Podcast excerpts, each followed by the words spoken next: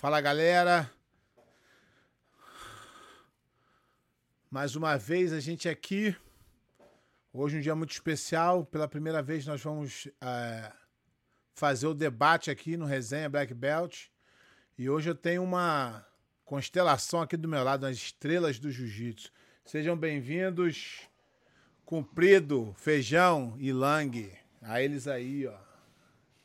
Até, até um aplauso para eles. Ó. Fala aí, começa o feijão, dá um alô pra galera aí, feijão. E aí, galera, seja bem-vindo para esse porra, nosso debate. Acho que vai esclarecer bastante coisa para todo mundo aí. Eu acho que sou um dos maiores apaixonados por essas lives que estão tendo nessa pandemia. Acho que assisti quase de todo mundo. E vamos mudar um pouco essa live. Está todo mundo só contando história, contando história. Vamos passar um pouco mais de informação. É isso que eu estou buscando hoje com a galera aí. Um abraço para todos. Obrigado a presença. Lang.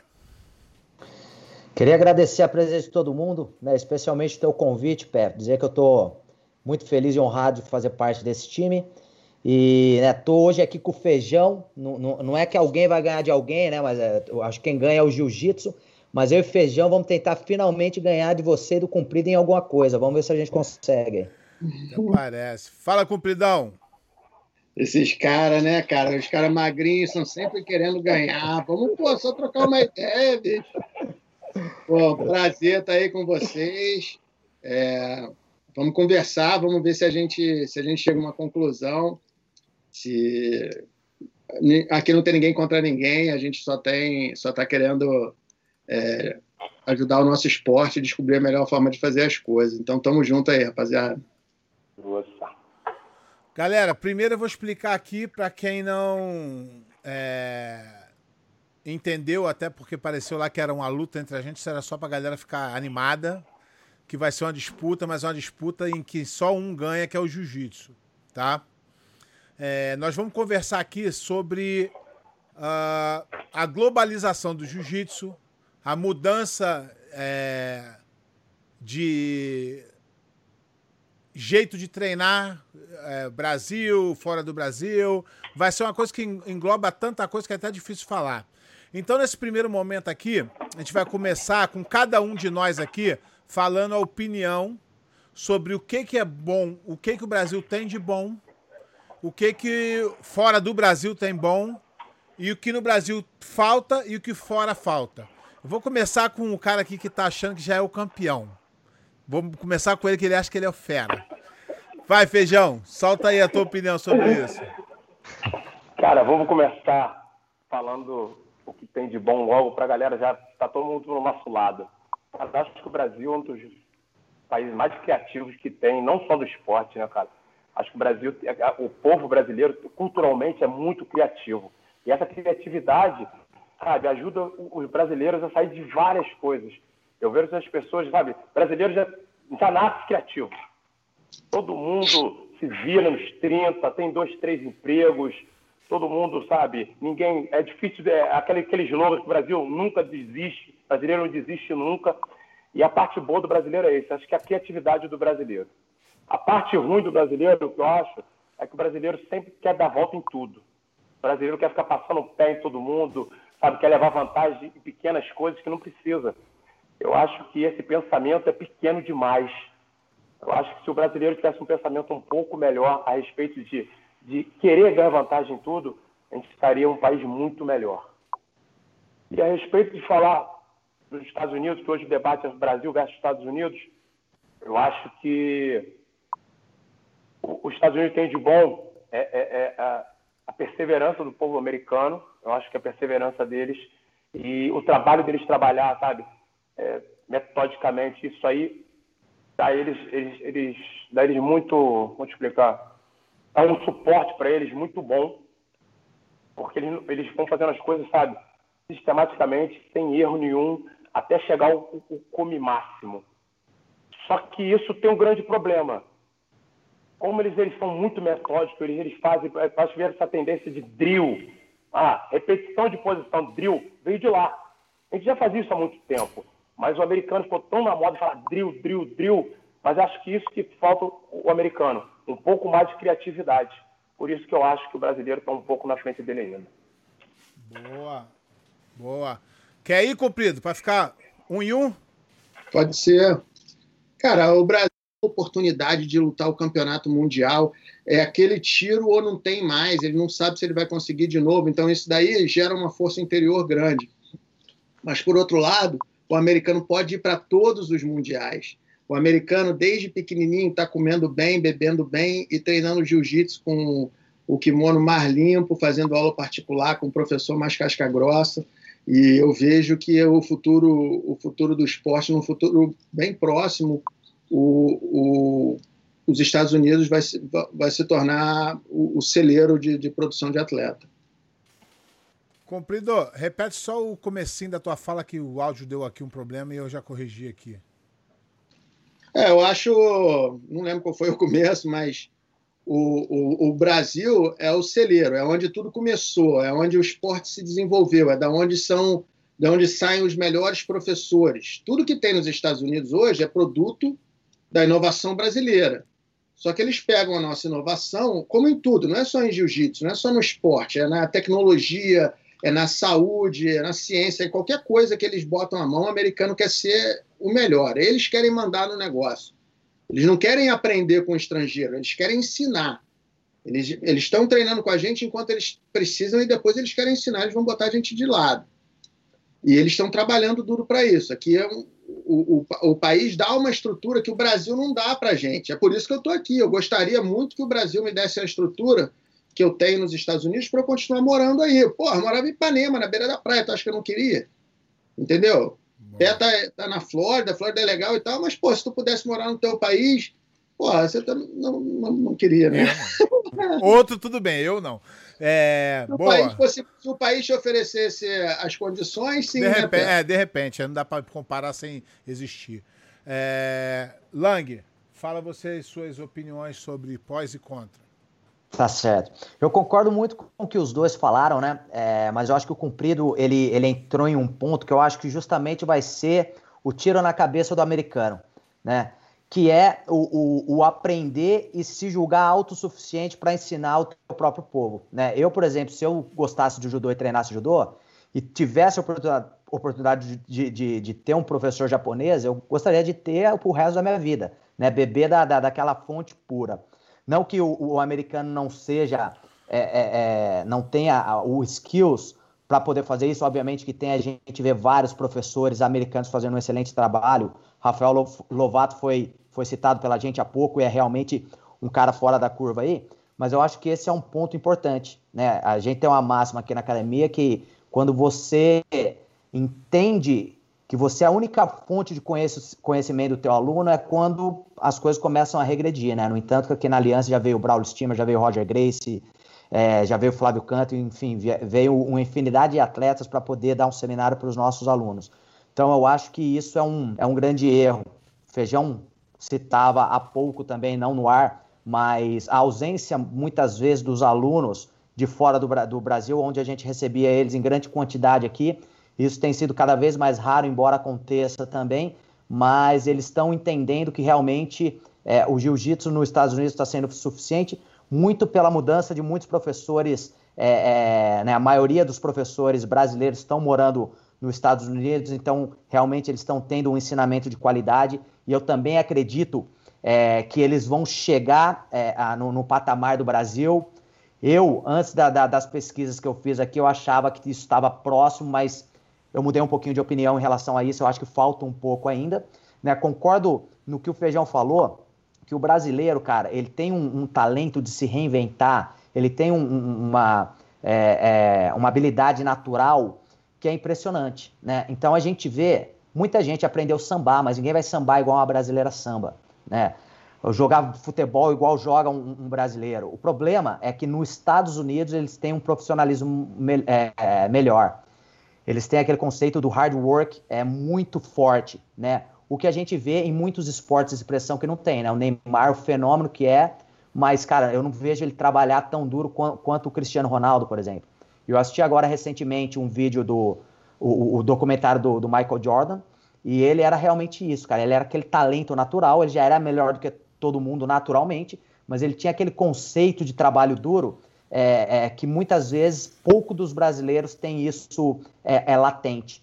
Então, eu acho que é isso, cara. O Brasil tem essa é, é, naturalidade de, de, se reinventar, de improvisar, mas o americano ele é realmente mais metódico, ele é realmente trabalha, né, quase todos eles trabalham muito duro. Então, acho que essa é a diferença de cada, de cada local.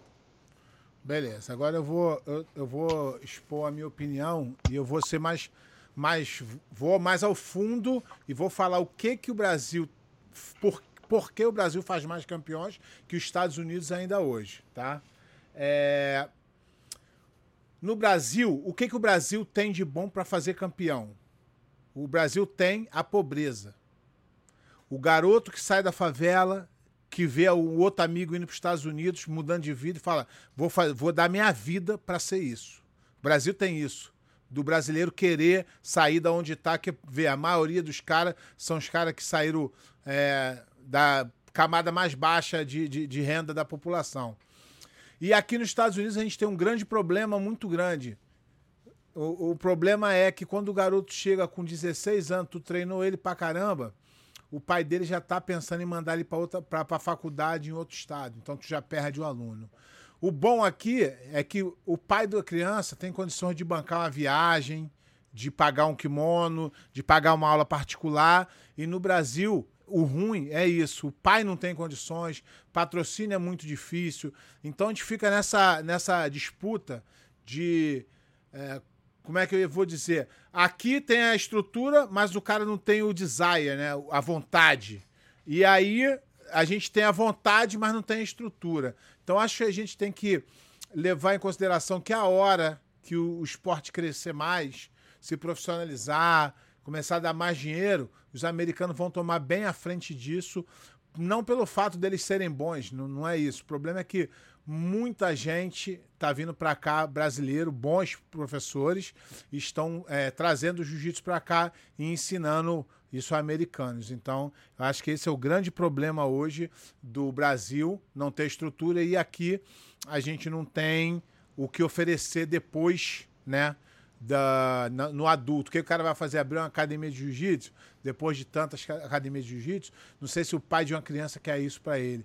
A maioria das vezes a, o pai chega para mim e fala assim: ó, ah, jiu-jitsu da bolsa na universidade? Eu falo, não dá, o cara hum, já não quer mais. Então são esses pontos aí que a gente vai acabar de debatendo aqui. É, tu viu que todo mundo pensa basicamente parecido com alguma divergência. Então agora a gente vai começar o debate com é, Feijão fazendo pergunta para um de nós três.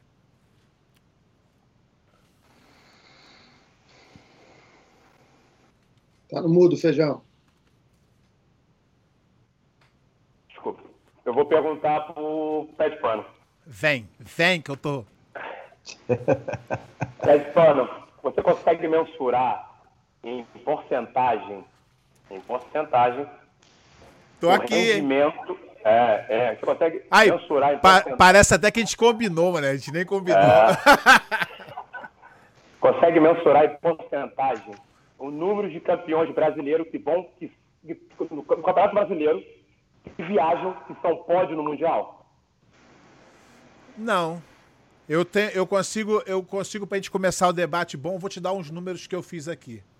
Que a gente eu vai começar. Calma, calma, calma. eu quero saber, ó, vamos falar de rendimento. Vamos falar do, do, do, funil final. Isso aí. Os quatro pódios do brasileiro que conseguem a passagem pro Mundial ou Pan-Americano, a questão é, Pan-Americano. Os quatro pódios nossos, pode até do ano antes, que vão pro Pan-Americano você consegue mensurar em porcentagem? Eu já vi que você não consegue mensurar não, em porcentagem. Não, então, não consigo. Antes de você falar isso, todos os nossos pódios do brasileiro, quando vão no Pan-Americano Europeu, eles são pódios são campeão. Me explica isso. Então, aí eu vou te explicar com os números que eu tenho. Posso? Eu fiz, Pode, um, claro. eu, eu fiz um apanhado aqui, tá? Eu fiz um apanhado aqui dos três últimos anos, ok? Fiz do Mundial, okay. fiz do Mundial, porque o Mundial é que nos dá é, o parâmetro final. Porque tem gente que ganha, claro. ganha Pan-Americano, mas não ganha Mundial. Ganha Europeu, mas não ganha Mundial. Ganha Brasileiro, não ganha Mundial. Tem, e tem. E o Mundial é aquilo também. Nem sempre o, o favorito ganha. Às vezes dá uma, uma zebra Então a gente, eu, eu tento mensurar mais pelo, pelo Mundial. Então, a pesquisa que eu fiz foi o seguinte, é... Feijão, eu peguei os números aqui de 2017 e dividi em duas categorias, tá? Primeira categoria, não brasileiros, quer dizer, estrangeiros, campeões e medalhistas, uhum. tá? Uhum. O número que saiu em 2017 foi 6 ouro, 15 prata, 34 bronze, tá? Se você for ver isso de nacionalidade, que não é a nossa discussão, é pouco. Porque no total, você tem. Gente, estou falando de é, masculino adulto. Pra gente poder. É, 160 medalhas. É, 44, 44 e 88. Esse, 44 de ouro, 44 de prata e 88 de bronze, certo? É, desculpa, é dobrado. Isso aí. É isso. É, isso aí. Então, é, o que, que eu fiz na minha, na minha pesquisa? Não dá pra gente hoje é, fazer com nacionalidade que o Brasil está disparado na frente. Então eu dividi em duas, duas é, é, formas. Não brasileiros, que são de nacionalidade estrangeira, e brasileiros que, que treinam aqui fora. Há um tempo. Não é que o cara veio morar aqui semana passada e ganhou o. o não. Foi os caras que treinam aqui, né? Então, em 2017, é... em 2017, deixa eu achar meu, meu outro papel aqui que eu já perdi. Pô, feijão, feijão veio muito, a, muito assustador pro, pro debate. Achei. Então, em 2017, a gente. Aí eu depois eu. E esse número aqui pode ser ainda maior, tá, Feijão? Porque eu não botei quem eu não conheço. Só botei que eu tá. tenho certeza que treina aqui, tá? tá? Então, em 2017, os números são os seguintes. Contando brasileiro que treina aqui com não brasileiro, deram 21 ouros, 21 prata, 44 bronze.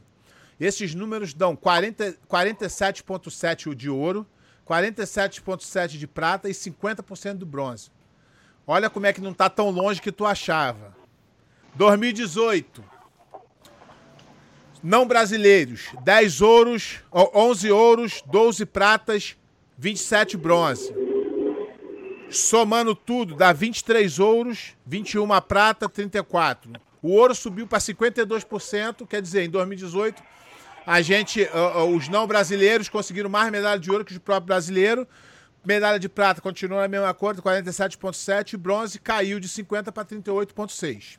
Tá? 2019, não brasileiros. 5 ouro, 7 prata, 24 bronze. Juntando com os brasileiros que treinam aqui, 19 ouro, 14 prata e 36 bronze. O número caiu. O número caiu. Não, deixa eu só, deixa eu só terminar, deixa eu só terminar. O, o número caiu. E, e, isso é um ponto que eu não achava que ia acontecer. Eu achava que vinha numa crescente absurda. E não. Tá, ainda, ainda vai levar um tempo maior para isso acontecer. Mas são 43%, 43,1%, prata 31,8% e bronze 40, 40 Quer dizer, caiu em relação aos outros anos. Eu tinha na minha cabeça, antes de fazer esse estudo, certeza de que é, vinha uma escalada absurda e não, e não, não tem escalada absurda. Igual eu falei, esse aqui, esse número aqui pode ser ainda maior. É porque eu não conheço todos os moleques azul. É, então eu botei só quem eu conhecia, que eu tinha certeza que mora aqui e treina aqui. Tá, então, só minha réplica então sobre isso aí. Beleza. Em 2018 eu não estou vendo isso tudo de campeão, não, mas não vou em casa, não vou em casa disso aí. Porque no meu aqui tá muito maior brasileiro do que estrangeiros. Não, não, Brasi é, Porque... mas aí tem os brasileiros que treinam aqui. Mas em 2018, esses garotos que estão aí, que foram campeões, pelo menos o campeão peso absoluto, vamos falar o nome não, tá? O campeão peso absoluto 2018, ele foi nesse ano para ir. Ele subiu de, juvenil para adulto. Ele estava esse ano aí. Ele é brasileiro total, lutou no Brasil. Você acabou de ser campeão brasileiro. Ele foi esse ano para ir. O campeão azul, 2018, ele tinha acabado de chegar nos Estados Unidos. Pegou o peso absoluto. Peso absoluto. Tinha acabado de, a dupla acabou de chegar, 2018. No Rocha, no Rocha, gringo, do, um, um gringo. Um. Então, então, então, mas deixa eu te falar. Tu tá falando Matheus Rodrigues, né? Eu não botei, não. Aqui. Botei. Pô, então, tua conta, então tua conta não tá batendo, porque era minha, só tem de campeão, cinco campeão gringo. Todos os faixas. Dos 40. Dos 40. Aí foi um ano que foi fora da curva, que ganhou, Ó. que ganhou perna, a gente perdeu perna preta. Isso nunca tinha acontecido, a gente perdeu perna preta. A gente perdeu. Só perna preta. Ah, e o pluma preta a gente perdeu também. O pluma preto, o garoto é muito bom. Mas o perna preta foi fora da curva. Não vai ganhar de novo. É do Brasil isso aí, a briga ali é do Brasil de preta. Então, é, Ó, calma, ó, a minha pergunta ó. é essa. A, a minha pergunta não é essa. A minha pergunta não é essa. A minha pergunta é: os brasileiros que estão pódio no brasileiro, os brasileiros que estão todos eles medalham. Por que as pessoas acham que o nosso brasileiro é tão fraco? É isso? A Não. minha pergunta é essa. Nenhum momento. Opa! No- no- Em todas as lives que eu, em todas as lives que eu vi, todo Ah, mundo então. falou, não, não dá para botar brasileiro mais, que o nível está muito fraco. Não, É de- eu de- o, de, É. o de preta pode ser, porque os grandes nomes não vão, mas na faixa colorida, esquece. Todo, qualquer campeão brasileiro que vem ganha. Ah, então tá respondido, é isso que eu queria saber. A- A pergunta é essa, porque eu não consigo. O brasileiro, o faixa colorida é, é tão difícil ou mais que o mundial. Ah, ah, ah. Isso É aí que não eu tem- respondi na minha pergunta, pode mudar para outra. Já está respondida a minha pergunta. Agora, Lang e, e Cupido quer fazer algum comentário sobre essa aí? Vai lá, Cuprido, você manda. Não, é, é só a gente tem que definir, quando a gente considera gringo, né, essa- essa- esse negócio. Se é o, o cara que está morando aqui há um tempo, se a gente considera ele como um atleta estrangeiro, por exemplo, eu estou aqui há 12 anos. Óbvio que eu sou brasileiro, é óbvio que eu, que, eu, que eu construí a minha carreira, que eu fui campeão treinando no Brasil, que o meu background é, é brasileiro. Mas eu estou aqui há 12 anos já, então É, então, mas a, a não, nossa, aí- a nossa aí- discussão é se o cara continua evoluindo ou se ele, pela teoria de que, que é fraco, ele deveria cair, certo? Ou não?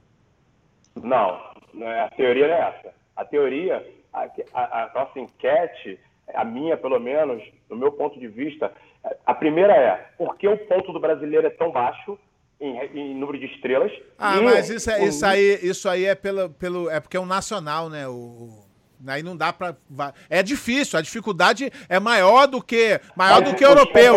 Ó, maior do que europeu. Mas euro- europeu é continental, não é mas os nacional. Mas eles são, mas eles são mensurados pelo nível técnico. Não pelo se- nível de, de, de, de- de- É, Não nível técnico. Não, senhor. Eles então, o são. sul-americano, então o sul-americano tem que valer mesmo ponto que o pan-americano. O sul-americano é mais fraco que o brasileiro. É. Então, muito, muito mais fraco. Esse Não tem nem compara. comparação. Mas tem que valer mesmo ponto que o pan-americano, pô. Mas o, o, o, o faixa preta do europeu, eu acho mais difícil que o faixa preta do Brasileiro, é assim. Isso é verdade. Hum, hum. Fala, Lang, tua opinião sobre esse assunto aí. Tem que ouvir Cara, eu acho- É, eu, eu acho que o cumprido ele foi, foi feliz quando ele falou, né, meu irmão? Brasileiro é brasileiro, meu irmão, independente de onde ele tá morando, né? Não dá pra falar que, pô, vamos botar o Cobrinha que mora há 12 anos nos Estados Unidos como americano, você. É, não, ele, mas é. É, a, É. a- a história é. A história é o camping que ele faz aonde? Sim. O Cobrinha, É, o, então- Co- o Cobrinha sai daqui pra ir treinar no Brasil pra voltar a competir aqui? Não. Não, então, mas tipo assim. O filho do é, Cobrinha, o filho do Cobrinha, ele é considerado americano ou brasileiro? Só treinou aqui a vida Americano. inteira. Sim, meu mas, meu mas filho, treina- meu filho, veio pra cá faixa amarela com 15 anos. Sim, pé, mas ele tá treinando com brasileiro, velho. Não foi um sistema É, não, americano então, mas, o campeão, é, não, velho. mas a, gente, a discussão Entendeu? não é essa, não é nacionalidade, é local de treino. Por exemplo, os Ué. moleque, os moleque que o esse moleque, o Kainan, que o que o o André trouxe pra cá de faixa azul, tre- treinou tudo aqui, cara. Tudo bem, mas se a gente Tem- falou tem- local tinha- tinha- treino, a tinha Atos é boa pra caramba. Tinha a- a potencial? Aliança- Tinha potencial? Tinha. Mas ele aprendeu o jiu-jitsu dele aqui. Evoluiu, mas- chegou a mas- preta mas pra então- ser campeão. É, então, então eu entendi o, o tema do debate errado. A gente tava. é, eu achei que era. O, Não, se o for, Brasil- de, se for de nacionalidade, é, acabou. É, é massacre. Não, nacionalidade. É, Se for nacionalidade, é mas, tipo massacre. Não tem. Entendi, porque é, eu fiz esses mesmos De- números aqui dos últimos três anos. De, nacionali de nacionalidade vai demorar uns 20 anos para os Estados Unidos passar o Brasil e chegar perto. Em nacionalidade. Sim. aí sim. aí E não que- tem e que- discussão. E questão de treino, obviamente, cara, tem muito treino bom, porque todos os brasileiros estão morando É, lá. é, essa foi, que, foi a, minha, É. a, a minha colocação. Sim, mas, o, mas o, o- o- isso não significa que os americanos vão começar a ganhar muito mais que os brasileiros. Né? É Não, o não, ponto. não. Eles vão, É, eles vão então- crescer, vão evoluir, mas não dessa, nessa velocidade que as pessoas esperam. Exatamente, esse é meu ponto. Eu acho que, cara, falta muito. muito. Se a gente for fazer a nacionalidade mesmo, pegar Vi... os três anos, 17, 18, 19, 80% das vitórias são brasileiras, da, da azul, roxo e marrom, e 20 são divididos entre todos os, todos os outros países, né? Ah. Então, a, o, o, boneco ali, o robô que tá na competição, meu irmão, aquele talento natural que a gente fala, aquele é, sangue no olho, aquela necessidade que você falou que o brasileiro tem, meu irmão, isso aí é, é insuperável. Galera, só dar um recado aqui pra galera aqui que tá no. Eu tô vendo aqui a, a mensagem de todo mundo. A gente não pode responder, mas quem quiser já deixando a, mensagem, a pergunta aqui, depois eu arrasto pra tela e fala aí. E, e agradecer aí todo mundo aí da, que tá vendo a gente. Estamos rebentando aqui na audiência. Com vocês é sempre só sucesso. Agora, é, como foi brasileiro, cumprido, faz uma pergunta para alguém aí. Não, então, Vou, vou fazer para o Lang, já que você fez, fez com feijão. Você ou o Pé falaram em 20 anos para o nível do, do competidor americano chegar no nível do competidor brasileiro. Eu estou achando isso, esse número um pouco exagerado. Ah. Acho, que, acho que 10, em 10 anos a gente vai ter mais atletas é, americanos é, ou brasileiros que estão erradicados aqui é, vencendo mais do que os brasileiros. É, porque mesmo que o brasileiro, o brasileiro tem essa, essa habilidade de, de se adequar, só que a gente está dando aula. Eu estou ensinando para o meu aluno a se adequar também.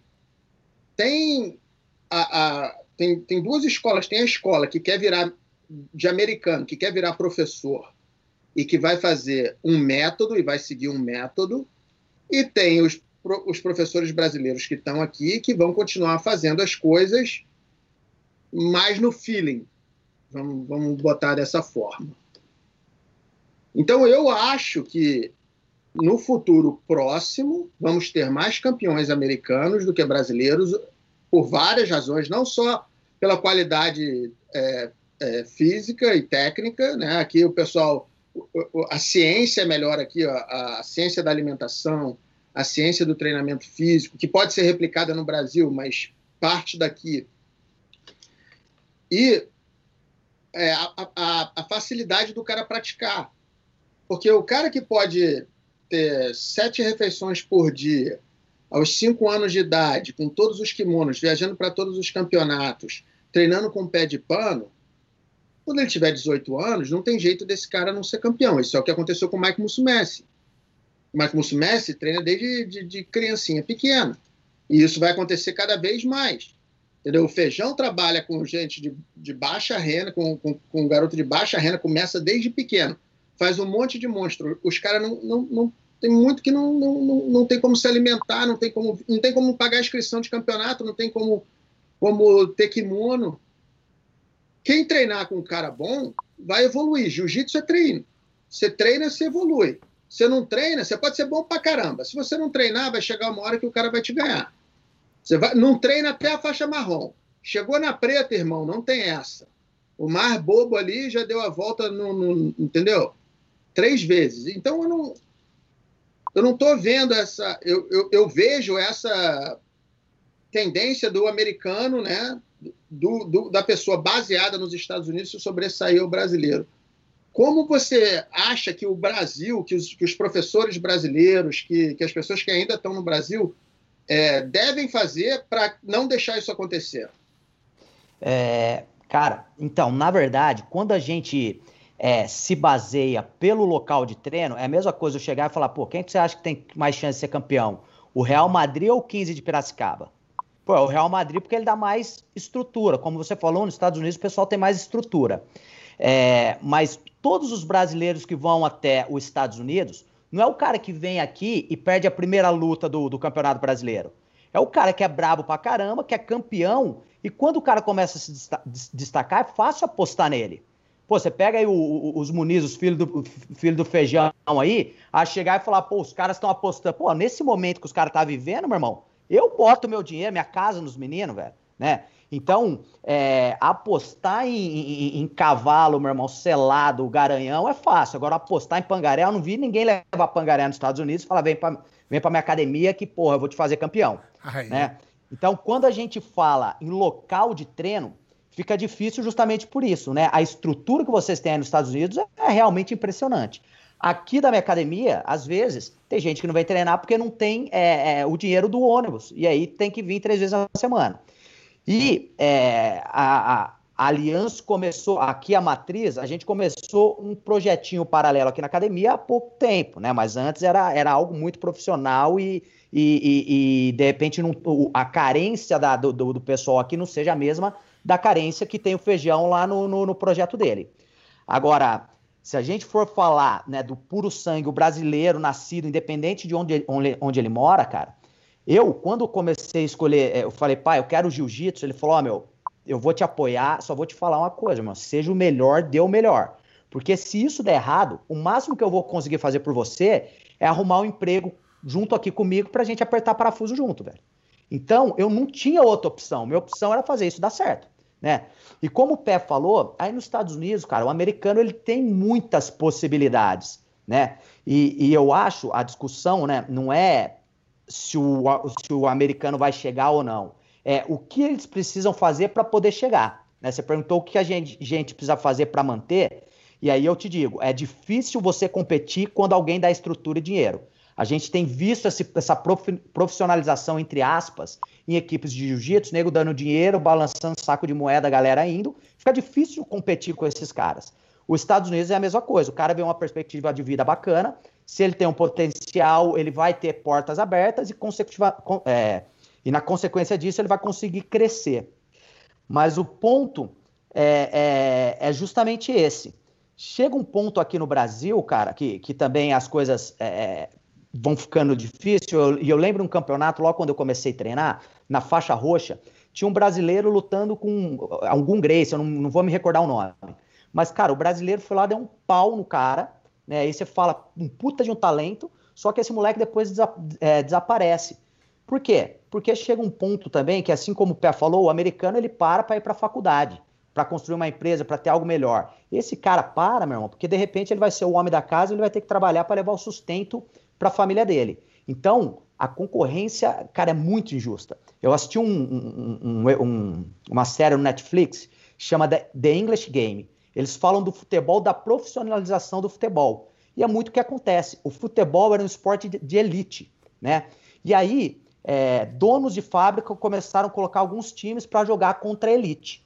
E um dono de fábrica começou a contratar os caras. Só que tinha uma regra que o, que o esporte tinha que ser amador, não podia ser profissional, não podia ser pago. Mas ele foi até a Irlanda, trouxe dois caras bons, e aí os caras começaram a, a, a ter um destaque e de repente eles viram que o caminho era a profissionalização, que é muito parecido com o que o jiu-jitsu vive hoje e muito parecido com o que está acontecendo nos Estados Unidos. O cara está aqui e aí ele vê uma oportunidade nos Estados Unidos, por isso ele muda. Mas esse cara, meu, seria campeão no estado, morando nos Estados Unidos, esse cara seria campeão morando no Brasil, esse cara seria campeão morando na Inglaterra, em qualquer lugar o cara vai ser campeão. Então, né, o, que eu, o que eu boto aqui na discussão é o pedigree do cara. E não, é, pô, um cara que tiver estrutura, obviamente, cara, e ele puder só treinar, ele vai conseguir é, é, alçar voos maiores, né? Respondendo a tua pergunta, cumprido, como que a gente vai, vai, vai se comportar nessa situação? A gente vai ser time pequeno.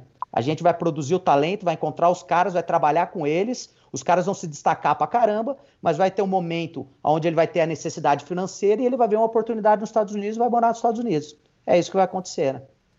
E, e, a consequência disso é que o esporte vai, vai crescer cada vez mais nos Estados Unidos e vai passar o Brasil. É, essa é, minha, é, é, o entendimento da discussão. É aonde, qual é o futuro, aonde vai ser o futuro do jiu-jitsu? No Brasil Exato. nos Estados Unidos. Exatamente. Eu acho Mas que o é futuro vai ser aqui. Pode demorar, a gente eu, eu acho que até está todo mundo meio que de acordo. Acho que a gente pode discordar um pouco. Eu, eu, eu, eu e Pé de Pano estamos mesmo que do, meio que do mesmo lado desde o Sim. começo, mas eu tenho divergência do tempo que vai demorar. Eu acho que vai ser Sim. mais rápido do que ele. Então vai, então vai ser. Então vai ser 15, meia meia, nem eu nem tu. Mas acho que a é. tendência é, sim, vão ser muito talento produzido no Brasil, que vão ser trazidos para os Estados Unidos por, por várias razões por várias razões, pelas mazelas do país, pelas facilidades dos Estados Unidos, pelo, pelo, pelo, pelo, pela amizade das pessoas, entendeu? Sei lá, o, o Gustavo Dantas está aqui, o Feijão tem um aluno bom, ele fala, porra, Gustavo, tô com um garoto bom aí, tem como você ajudar? Espero que você esteja de bem com o Gustavo, porque hoje em dia a gente nunca sabe. Né? Então. Mas é, mas é, a tendência, entendeu? É, é, é, é, o que eu vejo, assim, o, o, Brasil, as qualidades do brasileiro vão ser, vão, vão ser, vão, vão acabar sendo absorvidas pelo americano. Pelo, pelo, é, a, pelo a, a, mudança, a mudança de polo é natural, assim como era no Rio, depois ficou São Paulo e Estados Unidos, pelo fato da galera que estar tá onde está a grana e onde está a facilidade. Isso aí é óbvio, né? Eu, eu, moro no Brasil hoje porque eu tive uma oportunidade né, é, é muito boa com o Fábio aqui, mas se não era para eu estar nos Estados Unidos também. Né? Então, é, é, é claro que é, essa facilidade de você estabilizar uma vida é, fora e, e, viver dignamente do esporte é bacana. Mas eu concordo nesse sentido. O carro que vai ganhar é americano, mas o motor, o motorista é brasileiro, velho. Então, tipo assim, vai crescer, o negócio vai, o polo vai ser nos Estados Unidos, mas eu não vejo o americano comandando no topo da cadeia alimentar, é, salvo as exceções como o Mussumes, que é um cara fora da curva fenômeno, salvo as exceções como Rafael Lovato e outros que estão vindo por aí, mas eu acho que o brasileiro ainda tem algo que, velho, é, é algo que não dá para treinar. É, ou você tem ou você não tem. Então, galera, só falar aqui para para a rapaziada aqui que está mandando mensagem aqui. Vocês podem ir mandando as perguntas, as perguntas ficam salvas aqui, eu jogo na tela e a galera responde no final e a gente vai tocando o barco de acordo com o que vai saindo aí. Agora é o Cumprido perguntou, Feijão perguntou, a Lang, quer perguntar?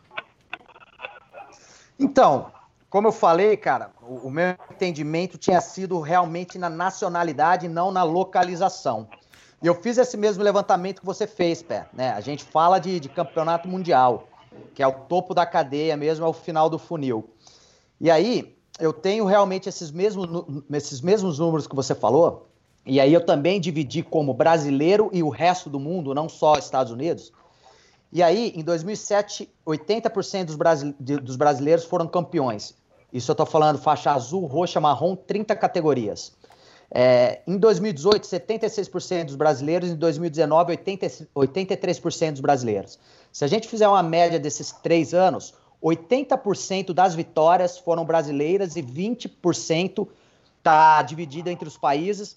Lembrando que temos, a gente tinha Robertinho Ximenes, que ganhou peso absoluto um ano, é equatoriano, temos Levi Jones, temos vários caras de nome que estão chegando agora na faixa preta muito forte que não contariam ponto para os Estados Unidos.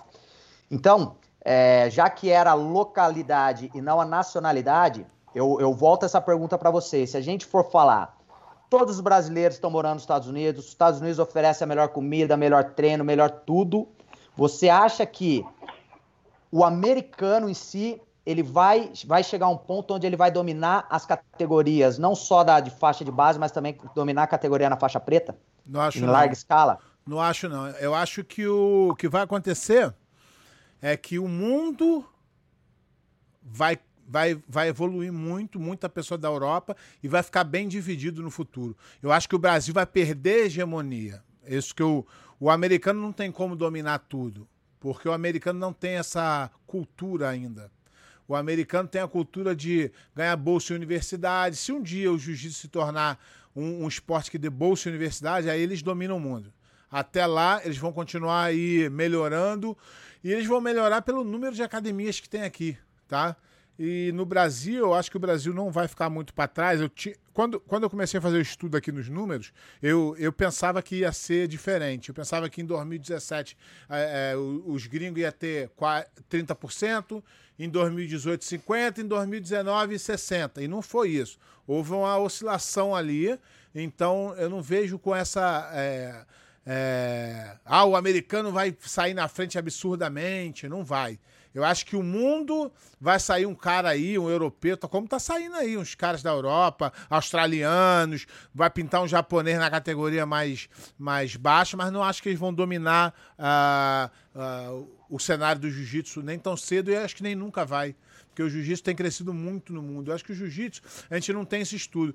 Mas se você fizer esse estudo, eu acho que o, o jiu-jitsu é o esporte mais praticado no mundo. E vou te explicar por que, que eu acho isso. Porque é o único esporte que tem nego de 40, 50, 60 anos praticando. E tem criança praticando também. Ou o esporte é de criança ou é de velho. O nosso é o único esporte que bota todo mundo num bolo só. Então hoje a gente, sem ter esse número, eu acredito que o Brasil seja, o, o, o jiu-jitsu seja o esporte mais praticado no mundo hoje. Pé, eu concordo contigo a respeito disso, né? Eu, acho que o, o jiu-jitsu é o único esporte que você consegue praticar ele ali no real deal mesmo, independente da idade. Mas eu vou direcionar essa pergunta também pro, pro Cumprido, que eu percebi aqui que eu e o Feijão conseguimos trazer você já pra gente, meu. E o Cumprido, ele já tá mais ali, meu. Pô, vai passar né? pro lado tá... deles, Cumprido? Não, você que, quem, quem passou foi você. Porra, você então, tá me abandonando. Eu quero, eu quero direcionar essa pergunta pro Cumprido aí, que ele tá mais otimista aí no, no, no desenvolvimento dos Estados Unidos aí.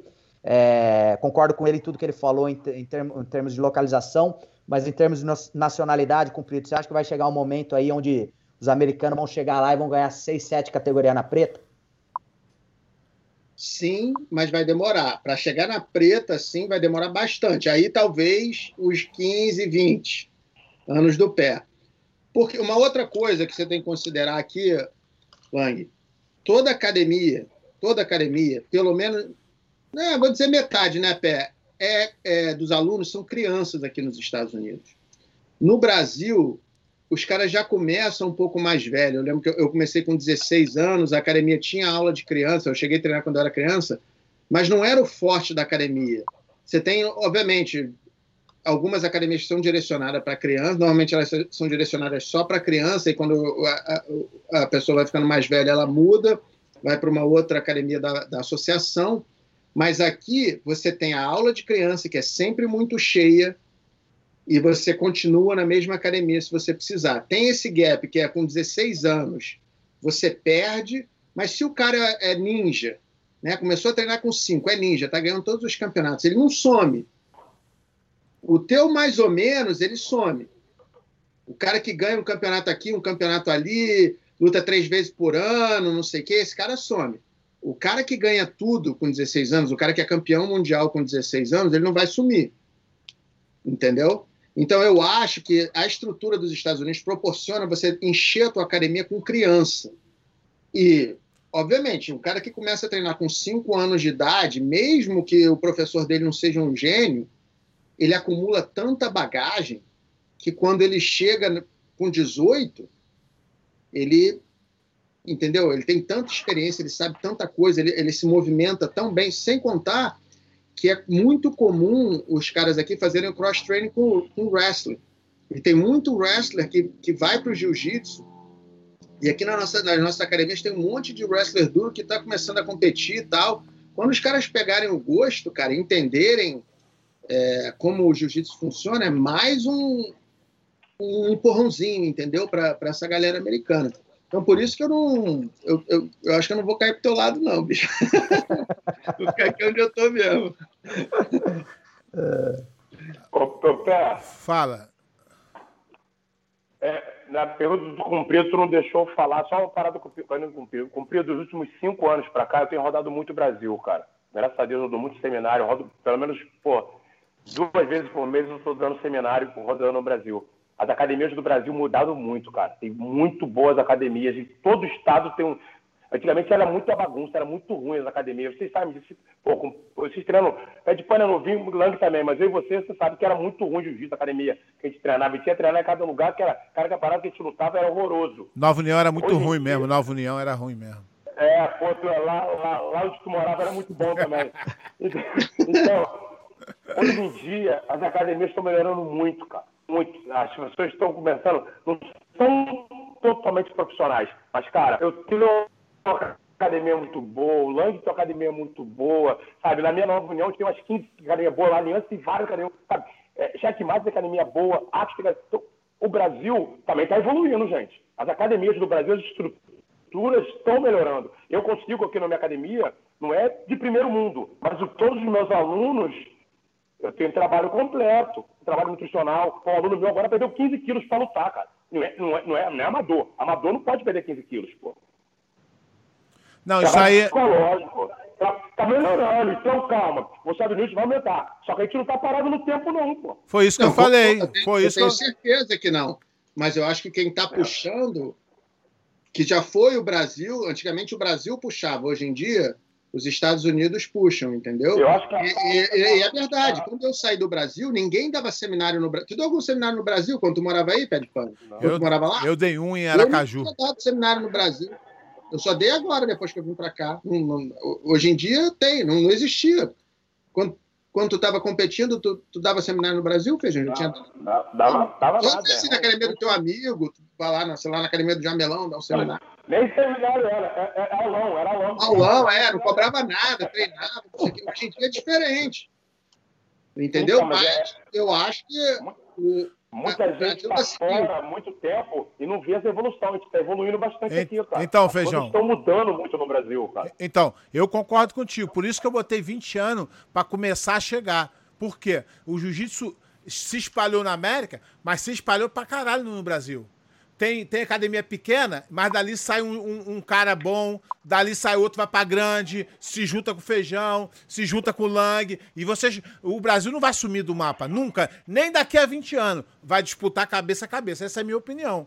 Mas os Estados Unidos está evoluindo bastante por esse fato que eu falei, do bom. O moleque começa cedo e o pai vai lá, paga pra competir, paga pra viajar, paga- e aí tem esse incentivo. Cara, o moleque no Brasil fica lá sem, sem dinheiro pra comprar uma blusa.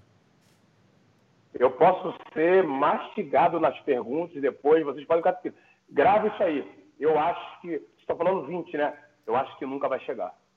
Nem, nem, ficar, equipa- minha- nem ficar equiparado. Não. Se a mentalidade do brasileiro estiver do jeito que está hoje em dia, melhorando as estruturas, o trabalho sendo mais profissional, os professores mais educados. Pô, a gente não podia. Há 20 anos atrás a gente não sentava para conversar, pô. A gente está conversando. Os alunos que estão vindo agora estão vindo com outra mentalidade, pô. O meu aluno foi lutar agora no, evento na Coreia, ficou na mesma mesa. Os rivais ficaram na mesma mesa. Antigamente os rivais não estavam nem na mesma mesa. pô. Um queria virar a cabeça do outro, pô. Se essa mentalidade continuar evoluindo do jeito que está, eu acho que nunca vocês vão chegar. Eita, foi longe, hein? Vamos, vamos- gente- daqui 20 anos vamos fazer outra resenha dessa, hein? Agora eu vou fazer a pergunta pro Feijão. Feijão, você acha que tem um- um- uma fórmula mágica para fazer campeão?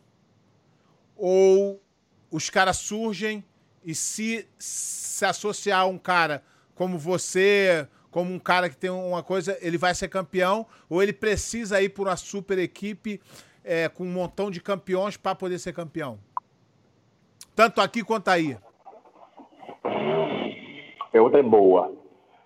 É, eu acho que não. Eu acho que a pessoa consegue sozinho chegar ao ápice. Eu sei que para permanecer no ápice vai ser mais difícil para esse cara que é sozinho, mas eu acho, eu continuo é, é, imaginando que ele consegue chegar, porque senão alguns, é, tipo, vou dar o exemplo do Tanquinho, cara. Eu não gosto de falar nome, mas esse nome te pode dar porque ele foi um super campeão, cara. Ele nunca teve muito amigo de, de treino, cara. Tanquinho nunca teve. E ele sempre foi campeão em todas as faixas, brother. Todas as faixas. Claro que se ele fosse uma grande equipe na época, ele ia, ter, ele ia ser triplo mais, mas ele não precisou. E você falar para mim que todos precisam? Não, não todos precisam. Um ou outro precisa daquela injeção de ânimo mais no tatame dos campeões. Mas, eu tento botar aqui na minha academia, cara, que quem faz seu sonho é você mesmo. Então, não precisa ter ninguém, não. Eu faço o cara campeão. Então, eu, eu, eu tenho algumas, algumas eu- alguns exemplos, né? O Roger. Para quem não sabe, o Roger foi campeão na preta, treinando na Inglaterra na época que não tinha ninguém lá para treinar. Era ele, o Braulio os faixa branca e azul para ele treinar. E ele não precisou ir para lugar nenhum. É claro que o cabeça de bagre, o cara que não vai chegar a lugar nenhum, ele vai chegar mais longe se ele for para uma academia que tem treino pra caralho. Exatamente, Mas, mas o, cara, exatamente. o cara que é bom, só se ele pegar um professor muito tranqueira, que ele não evolui. Se o professor for bom, eu acho que não tem necessidade muito de, de treinar com um montão de gente. de- Fala aí, comprido. Tu tá olhando com essa cara aí de. Eu acho assim, é lógico que qualquer Cumprido, cumprido não pode, cumprido não pode nunca falar, ele só treinou com um nego foda a vida inteira, esse viado. Só treinei com um nego bom. Eu, eu, eu morava um quarteirão da academia, o, é, na minha rua tinha 10 faixa preta renomado. O meu melhor amigo é um dos caras mais. Melhor, meu melhor amigo da época era um dos caras mais. É, com jiu-jitsu mais bonito que eu conheci. É, eu viajava e, e, treinava com um monte de professor bom pra caramba. Eu fui um cara muito sortudo. Não sei se eu, se eu teria tido o mesmo porque eu não sou um cara talentoso, eu não sou um Margarido, um Leozinho, um Nino. Eu sou um cara que eu sei o que eu tenho que fazer. Eu aprendi isso porque eu fui exposto a, a, a técnicas, a mesma técnica ensinada por, por muitos professores bons, diferentes. Eu treinei com um monte de cara bom de campeonato, que era campeão, e treinei com um monte de cara que tomava pau no campeonato, mas era bom pra caramba na academia. Então eu precisei do ferro, amolando ferro, para chegar onde eu cheguei. E eu acho que isso é uma vantagem. Não acho que seja impossível o cara chegar de uma academia pequena, é, com um professor é, não tão conhecido, né? Você ser conhecido, você ser um campeão, não faz de você é, um bom professor de forma alguma. É, mas o cara que é o talento natural pode surgir em qualquer lugar. A diferença é o Michael Jordan, que tem o talento natural, teve o incentivo e teve a vontade dele de chegar lá e treinar e acabar o treino e ficar lá jogando cesta na bola na cesta, entendeu? Então, porra, muitas vezes o, o, professor pega esse cara com talento natural e consegue moldar. Não é fácil trabalhar com um cara de talento natural. Acho que qualquer um de nós aqui vai, vai concordar que a gente prefere um cara que treina duro e, e, e, e que, tem, é, é, é, que é motivado do que um cara que tem talento natural, porque esse é o cara que quer treinar três vezes por semana e pega todo mundo. E, e você tem que entrar na cabeça do cara para explicar, irmão, você pode pegar todo mundo, mas quando chegar na preta, tu vai tomar é pau. Entendeu? Tem um monte de cara que, que vem numa carreira boa, meio mais ou menos, meio mediana, e quando chega na academia, na, na preta, desen, desen, vai, porque o cara é forte mentalmente, o cara treina. Entendeu? E tem um monte de, de ninja que não chega. Então dá para ser, dá para fazer um trabalho numa academia pequena, se o cara tiver talento, se o professor for bom. É, obviamente é muito mais fácil numa academia grande, isso daí não tem comparação. Numa academia com estrutura, com alimentação, com treino, com. Entendeu? Eu imagino que no Brasil as coisas, obviamente, estão melhorando, está evoluindo no mundo inteiro. Entendeu? É, mas é isso. E você, Lang?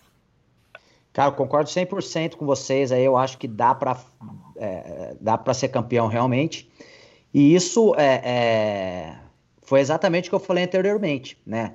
Apostar em cavalo selado garanhão, meu amigo, é fácil, né? Então, como eu falei, tem o cara vai ser campeão morando no Brasil ou nos Estados Unidos, mas ele vai preferir os Estados Unidos pelo fato da estrutura que os Estados Unidos vai dar para ele, né?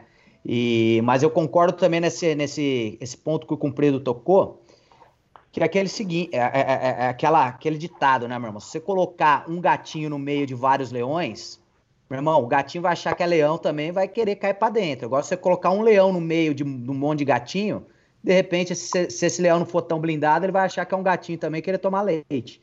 Então, eu acho que o, o a vantagem de você ter é, alguém do teu, do teu nível, pessoas renomadas, é que muitas vezes é, você vai ser guiado pelo, pelo exemplo e não pela palavra né? Não só faz isso, faz aquilo, mas pô, você vai remar um barco onde todo mundo está remando para chegar no mesmo objetivo. Eu acho que isso deixa as coisas mais leves. Né? Eu, eu, eu tive o prazer também de viver, é, cara, uma época fantástica aqui na Aliança, que eu entrava para treinar, era Bruno Malfacini, Cobrinha, Lepre, Bernardo, Léo Nogueira, é, Batista, Serginho Moraes, meu irmão, era todo mundo. Então, você olhava assim, cara, o dia que você tava meio cansado, você olhava, mas você fala, puta, meus caras estão treinando, estão dando o um máximo, eu tenho que dar meu máximo também. Então, um puxa o outro. Nesse sentido, eu acho que é bacana. Mas eu tenho certeza que dá para você chegar meu, no, no topo aí é, é, em uma academia que não tem só campeão. Eu tenho, tenho certeza que dá para fazer também. Aí, só para só parar aqui rapidinho fazer um comercial aqui. Comercial do, do, dos meus amigos árbitros que estão nessa situação aí. Meu amigo Rogério Moura e Renato Souza Panda. Eles estão fazendo uma clínica de regra. É, vai, começa dia 30 do 7, é, vaga limitada. Eles estão ensinando regras é, para atletas que competem e para o cara que quer aprender a ser árbitro também. Então entra em contato lá no, no Instagram do Rogério. Fala aí, Rogério. O Rogério tá assistindo a gente aí, ou do Panda. Beleza? Só para dar um, aí um alô pra galera mesmo, ó. Aqui. Ó. Clínica de regra. Valeu, Rogério. Panda. Então, galera, agora. É, deixa eu só complementar um negocinho. Que eu concordo com tudo que vocês, que vocês falaram aí. Entendeu? Claro que se, porra, tu tiver um treino com 12 campeões mundiais, o que vai acontecer é que a peneira fica fina. Não é que os caras melhoram. É que os ruins não conseguem ficar. A peneira fina só cai os campeões. Aí o cara que fica ali vai. Ele provavelmente vai ser um bom professor, porque ele está usufruindo daquela técnica, igual o Cumprido falou, daquela técnica toda ali, porra, e, e vai aprender uma hora, né? Só que eu, eu. Hoje em dia, a molecada já tem uma, uma visão que. É, e sabe o que acontece na maioria das vezes? Esses caras vão pra academia grande, não arruma nada e volta e acaba a carreira. De repente, se ele tivesse na academia dele original, os caras fariam um, um, esforço maior para tentar levantar ele e ele. Porque tem muito cara que depende do resultado para manter na. na, na no, foco. no foco na, na, na estrada, né? Se eu for campeão, aí eu vou. Se eu ganhar o brasileiro, eu vou no Mundial. E todo mundo, a gente sabe que não é assim. Às vezes tu perde um e ganha o outro. E o que é importante é que as pessoas acham que a carreira de lutador confunde com a carreira de vencedor. Que o vencedor só vence. E o lutador luta, independente do resultado. Porque o lutador acredita que na próxima vez vai dar. E esse é o verdadeiro cara que é campeão. Eu, eu acredito que o cara que não. Um cara que eu sempre cito aqui é o Soluço. Soluço, cara, ele é o cara que, porra, vou te falar, o cara que mais acredita nele no mundo. Eu ganhar ia... do Soluço é fácil, difícil é ganhar dos caras que o Soluço é, Exatamente, esse é o ditado dele. eu, eu fui no. Eu fui no Brasileiro de Equipe, eu até contei isso aqui uma vez para alguém, e ele casou, eu e ele. Mas eu acho que ele era, ele era da B, né? E a gente fez a final com vocês, né, Cupido? Em São Paulo? São Paulo. Isso, ele era é, da B. É, é, ele era da B. Aí ele veio correndo pra mim e. Mas, porra, e eu gosto dele demais, meu amigão. Veio correndo pra mim. Pé, é hoje. Aí eu falei, o que, que foi? Ele falou assim: caiu aí você, eu vou te ganhar. E saiu correndo de volta. Eu falei, caralho, esse bicho aí, caralho, nunca mais esqueci disso. Aí o que aconteceu? A gente era cinco, não chegou no cinco, ele falou, puta que pariu, pé, hoje eu ia ganhar, hoje eu ia ganhar. É foda, cara, é foda. Mas eu, ele acreditou e, porra, o cara vive até hoje de, de, de jiu-jitsu, dá aula, tem aluno pra caralho no Equador, né? Não é no Equador que ele dá aula? É. Exato. E, e já fez campeão e mundial e o caralho. Então, porra, se tu for depender dos teus resultados pra tu realizar teu sonho, tu tá fudido. É, só uma coisa aí sobre esse lance do o cara da academia pequena, o cara da academia grande. Tem gente que a cabeça do cara funciona com ele ele sendo o chefe do, da academiazinha dele ali, entendeu? Quando ele entra num, numa academia grande, que é uma porrada de nego duro pra caralho, e, e, e que ele não tá nem na, no rodízio principal, ele já tá no, no, no, grupo secundário, o cara não, não aguenta isso, entendeu? Então ele não desenvolve, ele não rende, entendeu? E tem outros caras que estão acostumados, o cara vai tomar porrada todo dia, vai ser amassado, não sei o quê, mas vai chegar no campeonato e e vai render. Está acostumado a estar tá no meio do leão, entendeu? O outro ele é o, ele é o cachorrinho do quintal, entendeu? Então tem, tem um aspecto psicológico que, que influencia pra caramba nessa, nessa mudança de, do cara sair do ser o campeão de uma academia pequena e entrar numa academia enorme. Entendeu? Então faz diferença. Não, eu, eu também concordo com o que o Pedro falou. Às vezes, às vezes você não é para aquele local. E, e eu, a, a, em cima disso tudo que vocês falaram, eu acredito muito na energia, né? Acredito muito que se os caras estão torcendo por você, o cara tá treinando que quer te melhorar, eu acho que isso funciona muito, porque o, o, o, o, Cobrinha, o Cobrinha, uma vez eu fiz uma entrevista com ele aqui, E ele falou que, porra, acho que na época lá da TT, eh, o clima era ruimzão para ele. E ele não conseguia é, evoluir. E quando ele foi pra aliança, ele começou a se destacar mais. Então, às vezes, você tá no lugar onde tem gente pra caramba, mas tu não é bem-vindo bem, bem ali. E aí o teu jiu-jitsu não funciona quando tá 30 pessoas, 29 não gostam de tu, pô. Aí fica difícil do negócio evoluir. Aí começa a criar aquela panelinha, tu não entrar na panelinha, tu tá fudido. Cumprido nunca teve esse problema, Cumprido sempre foi da panela. feijão também era da panela da Nova União. Galera, vamos, vamos começar as perguntas aqui da galera? Bora. Bora, que senão não vai dar tempo que a galera tá mandando ver aqui. Igual eu falei, galera, eu tô, eu tô priorizando a galera que bota foto aqui para aparecer, né? Porque, porra, coisa séria. Bota uma, o cara não bota nenhum uma foto no. Ah, vamos lá, vamos lá. Ah, cadê as perguntas aqui?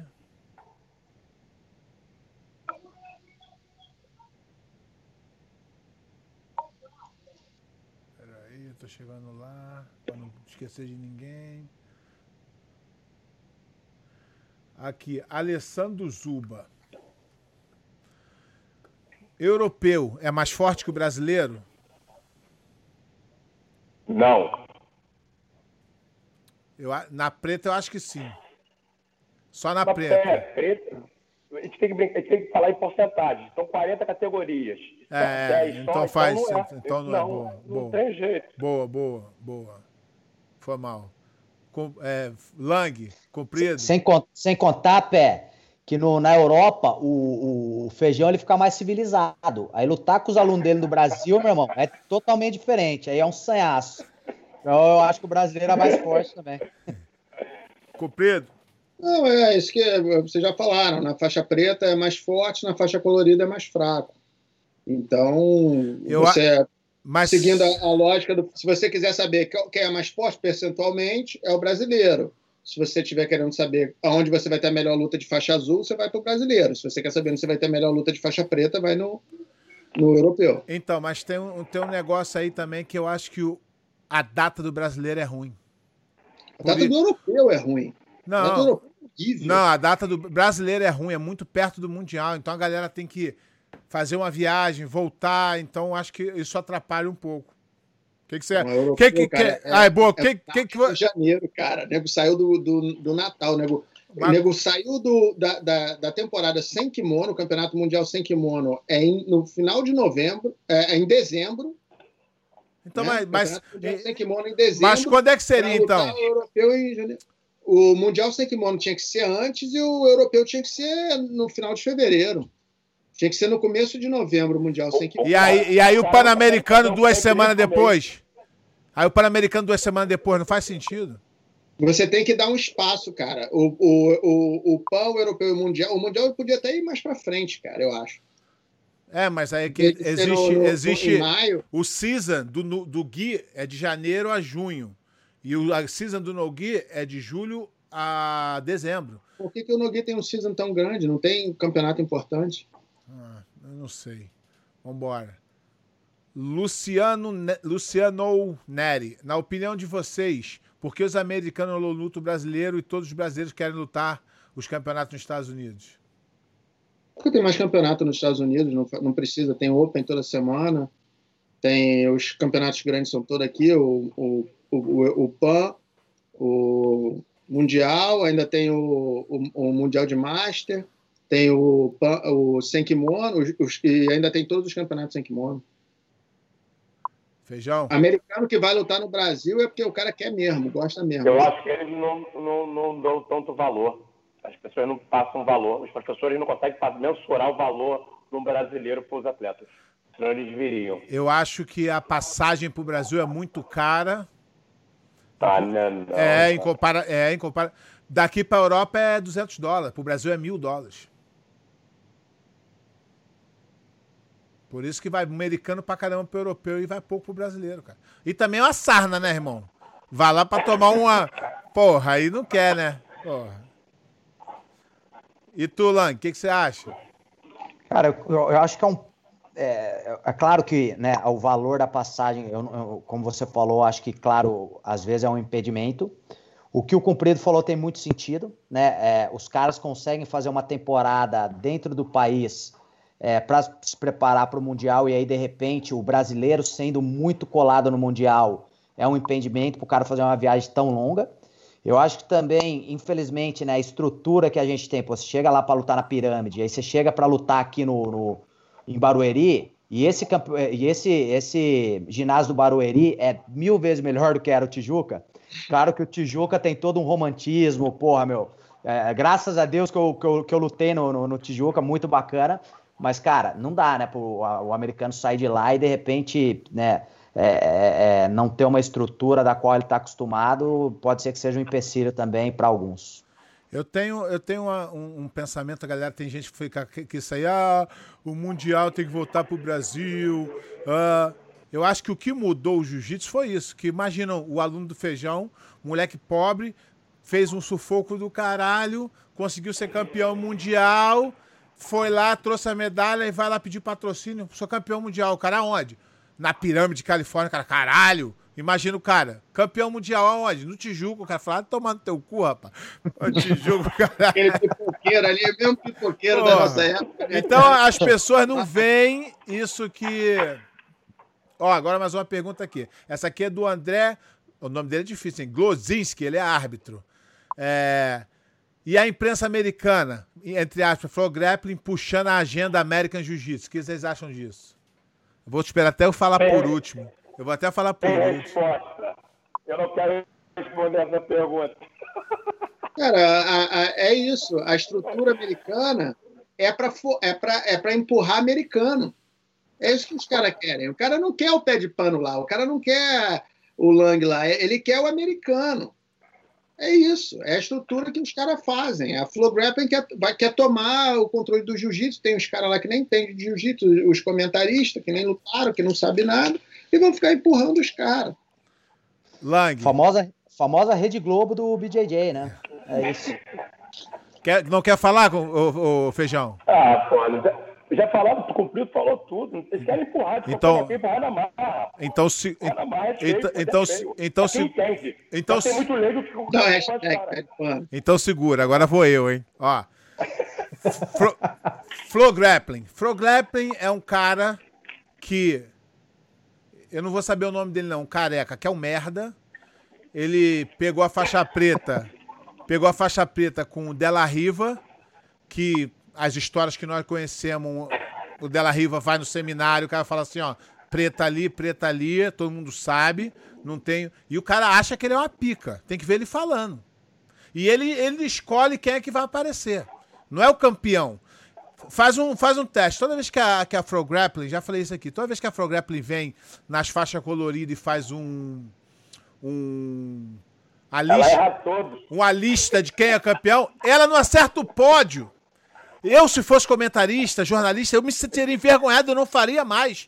Se eu tivesse errado todas. E é uma piada, porque o cara bota os amigos dele. Porque tem gente que no jiu-jitsu faz isso. Chega lá, fica cumprimentando, pedindo para botar uma fotinho no, no Instagram da Grace Magazine, na Tatame, isso aqui, aquilo, outro. E, porra, o lutador de verdade nem olha pra cara deles. Eles são obrigados a botar. É só tu ganhar. Mas é, a... é né, Feijão? A gente lembra muito bem como é que era a Grace Magazine. O pé, o pé gosta, ele treinava na Grace Barra. É. é. Grace Barra, não, na Barra Grace que ele treinava. Pedro, acha uma foto minha na Grace Magazine antes da preta. falando mal de mim, seu viado.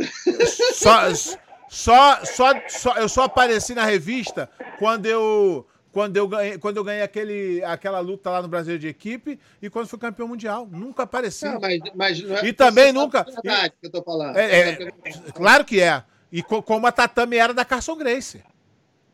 Ah, não era tanto. Não. Ele tinha amizade lá, porque o Marcelo era amigo do, do, do Carson, mas, mas a Tatame era muito mais imparcial do que, do que a Grace. E, e mesmo depois. E quando. Cara, aquele, e quando... Nosso amigo lá da Grace, qual é o nome dele? Qual deles?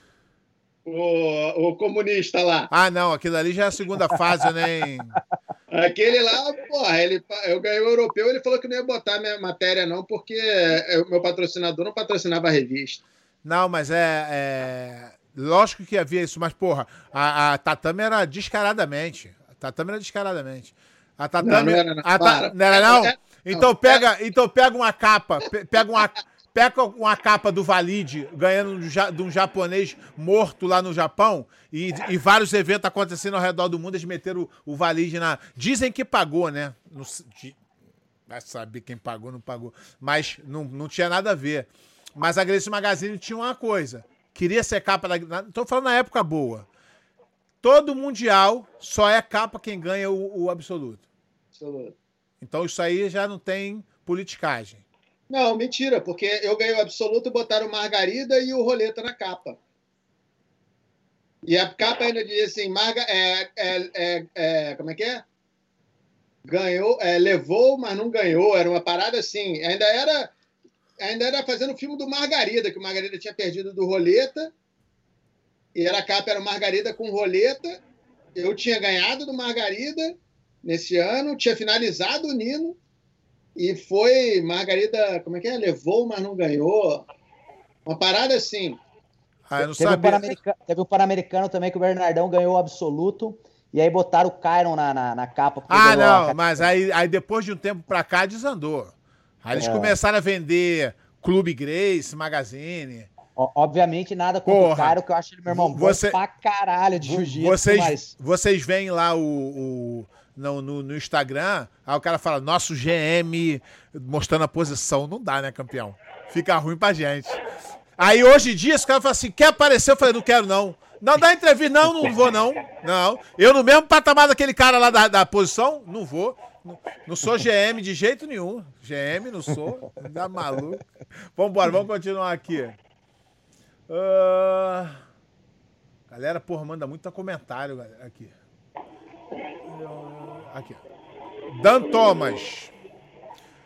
Pergunta: a possibilidade de levar o Mundial para outras grandes capitais do mundo, Tóquio, Londres, Barcelona, não alavancaria o crescimento mundial? Eu acho que totalmente. Acho que está faltando isso. Seria legal se fosse um ano nos Estados Unidos e um, e um ano fora. Eu acho que seria legal. Eu acho mas que, eu acho eu acho, de acontecer. É, eu, eu, acho impossível de acontecer. Eu, eu, acho que tinha que andar, ia globalizar o jiu-jitsu demais, ia, ia dar uma, uma, mudada aí, mas a, a galera critica aqui, eu tô vendo uma galera aqui criticar a federação. A BJJF não é uma federação. BJJF é uma empresa particular que visa tudo no lucro. Todo. No, no, não pensa nem um dia assim, porra, é, seria melhor botar um negócio ali melhor. Não, lucro, só lucro. Isso é, mas, e não, não tem nada de errado com isso, não.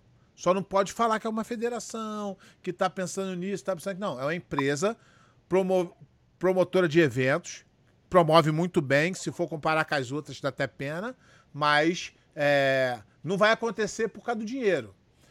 A hora que nego fala assim, alguma cidade fala assim, ah, traz pra cá que não vai pagar ginásio, a gente paga isso. E vão na hora, na hora. O que, que tu acha, Feijão? Com certeza. Acho que a ideia do cumprido seria excelente, excelente, um em um, mas eu acho muito difícil também, porque visa dinheiro o tempo inteiro. Né? É uma empresa, tá mais que certo, a empresa é dele. Fazer é, exatamente. Mas não dá para dizer que não é. Meu, minha única bronca é isso. Ah, não, é que nós não tá, não. É dinheiro, dinheiro, dinheiro. Lang. Boa. Cara, seria o sonho, né? É o que a gente está clamando e pedindo há um bom tempo, né? É, solucionaria o problema da, de, de você é, mostrar o jiu-jitsu para o mundo, fazer com que ele cresça de uma maneira é, homogênea, organizada em todos os sentidos, em todos os países, e ao mesmo tempo solucionaria um problema também da dificuldade de muitos atletas de entrarem nos Estados Unidos, né? Por falta de visto e tudo mais. Então, eu acho que facilitaria muito, né? Tem, tem muitos atletas que apostam no, no, no, no europeu como, como se fosse o mundial, né? Porque tem a oportunidade para lá. Então, eu acho que isso seria justo até mesmo com, com, essas, com essas pessoas que não têm a oportunidade de entrar nos Estados Unidos por conta de visto. Mais uma aqui, Rodrigo Tomé. Sempre vai ter uma raiz brasileira independente do país. Qual academia como professor americano, sistema americano, que está fazendo campeões? E quanto tempo vocês acham que isso vai levar para acontecer? Boa pergunta, hein? Lá né? Lá né? Lá Cara, mas, mas o Lloyd, mas o Lloyd de um brasileiro. É. Não, mas Assim, ele é puramente americano. pô. Ele- Ele teve a raiz, ele morou no Brasil um tempinho, mas, pô, acho que é o único cara que, que bate ele que fez campeão, né, cara? É, Ele tem bastante eu, campeão. a- eu acho que esse, eu acho que esse, cara, respeito ele, mas quando começa esse negócio de American Jiu-Jitsu, eu acho que os caras estão querendo inventar a roda, mas os caras querem inventar um esporte que já existe.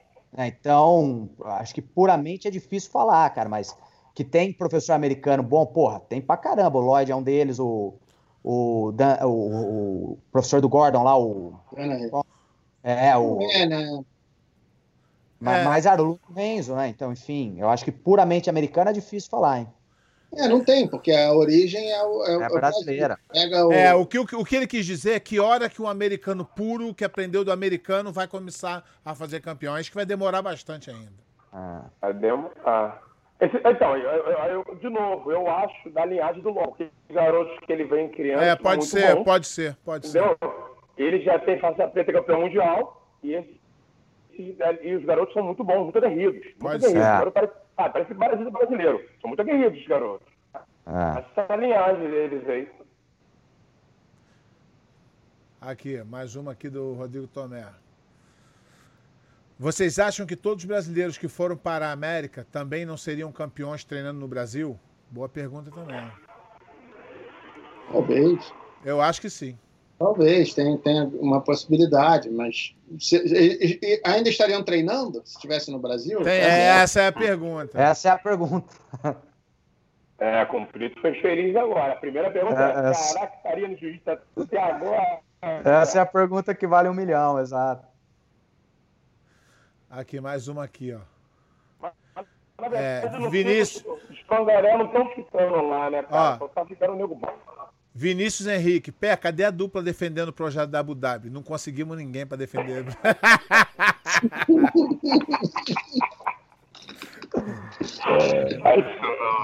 Ó, não sou eu não. Os caras que perguntam, eles perguntam já porque eles querem saber. Aí eu falo. Eu falo. Felipe Nicoli, Nicolodi. Vocês veem a possibilidade do Mundial ser itinerante? Vocês acham que vai acontecer? Ou, ou, ou quando vai acontecer? Porra, Acho que não. Nós, nós estamos desanimados pra caralho, gente, hein? Fazer aparecer um rico lá igual o dono do Chelsea, esses maluco milionário aí, comprar um mundial. Falar, traz pra cá, que eu pago tudo. Tá bom, hein? Ih, rapaz, tem uma pergunta que eu não entendi, mas eu vou botar porque o cara perguntou, né? Rafael BC05. O que vocês acham da Federação, Federação Americana de Jiu-Jitsu? Ela tem chance de se tornar dominante? Não consegui entender essa pergunta, não. Nem eu. O que, que é a confederação? Não. É, é a IBJJF dos Estados Unidos? Da, da- Ou será que é Eles uma têm, outra? né? É, Eles têm, não, tem a, a, o- American o- Federation. a American. Blá, blá, blá. Não, a a CBJ, a IBJJF é a dominante, é, eles são quem faz o melhor evento, eles são que tem as melhores regras, que, tão, que dão uma estrutura é, que todo mundo deve seguir. É, esse negócio de American Jiu-Jitsu é enganação, isso daí é marketing. É. Entendeu? American Jiu-Jitsu, Gracie Jiu-Jitsu, Invisible Jiu-Jitsu, Jiu-Jitsu para defesa pessoal, Sustainable Jiu-Jitsu. Isso é tudo mentira. Jiu-Jitsu é uma porra só. Exatamente, também acho. Aqui, ó. Ra- Rafael Rosendo, da Aliança, Fera Braba. E qual o gringo faixa preta da atualidade vocês poderiam apontar como um grande destaque? Musso Messi, né? Não dá pra. Não, Musso Mestre, esse garoto do, do Lloyd também, qual, qual é o nome dele? Não, O- aquele, aquele Levi também, né? Levi Jones. Tem, tem, tem, tem, um, tem um novo aí que eu tô cercando, hein? Tem um garoto novo aí, um meio pesado preta da Barra, que est- da Gracie Barra. Um sopa de letrinha. O nome dele é até é estranho. Vinci, nome estranho. Pesado, faixa preta. Espertinho. O, o- eu gosto do Nasmin pra caramba, mas ele, ele anda todo quebrado, tá machucado há um tempo já. Foi um cara que veio arrebentando em todas as faixas coloridas e, e não, não dá pra. O Lang. Já, já lutou com ele, né, Lang? Sim, muito bom realmente e, e gostoso de ver ele lutar, cara. É bonito, o moleque cai pra dentro geral mesmo. Não tem. Quem? Não tem o, o, O Edwin. Aluno do Rominho, é- o Edwin.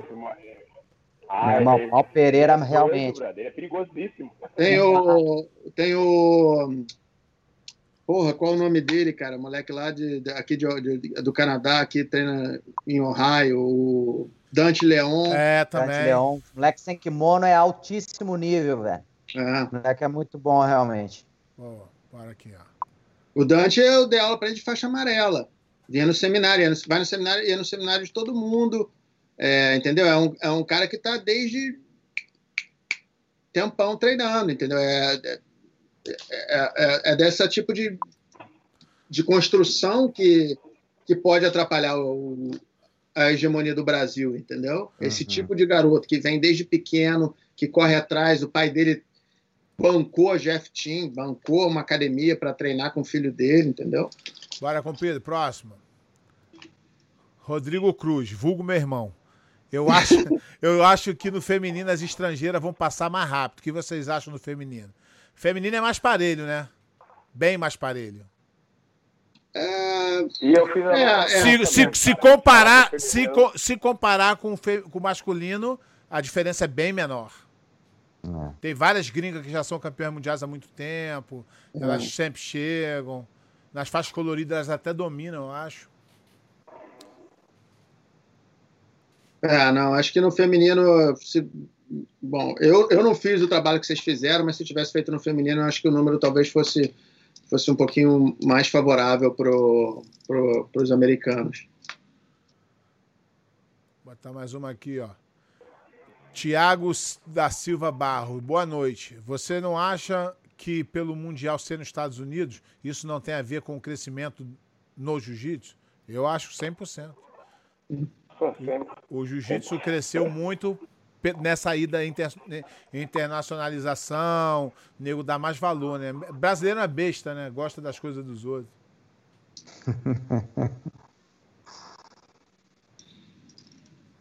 Aqui, Pelé, Pelé fez a mesma pergunta, mas, porra, aí já passou. Do feminino.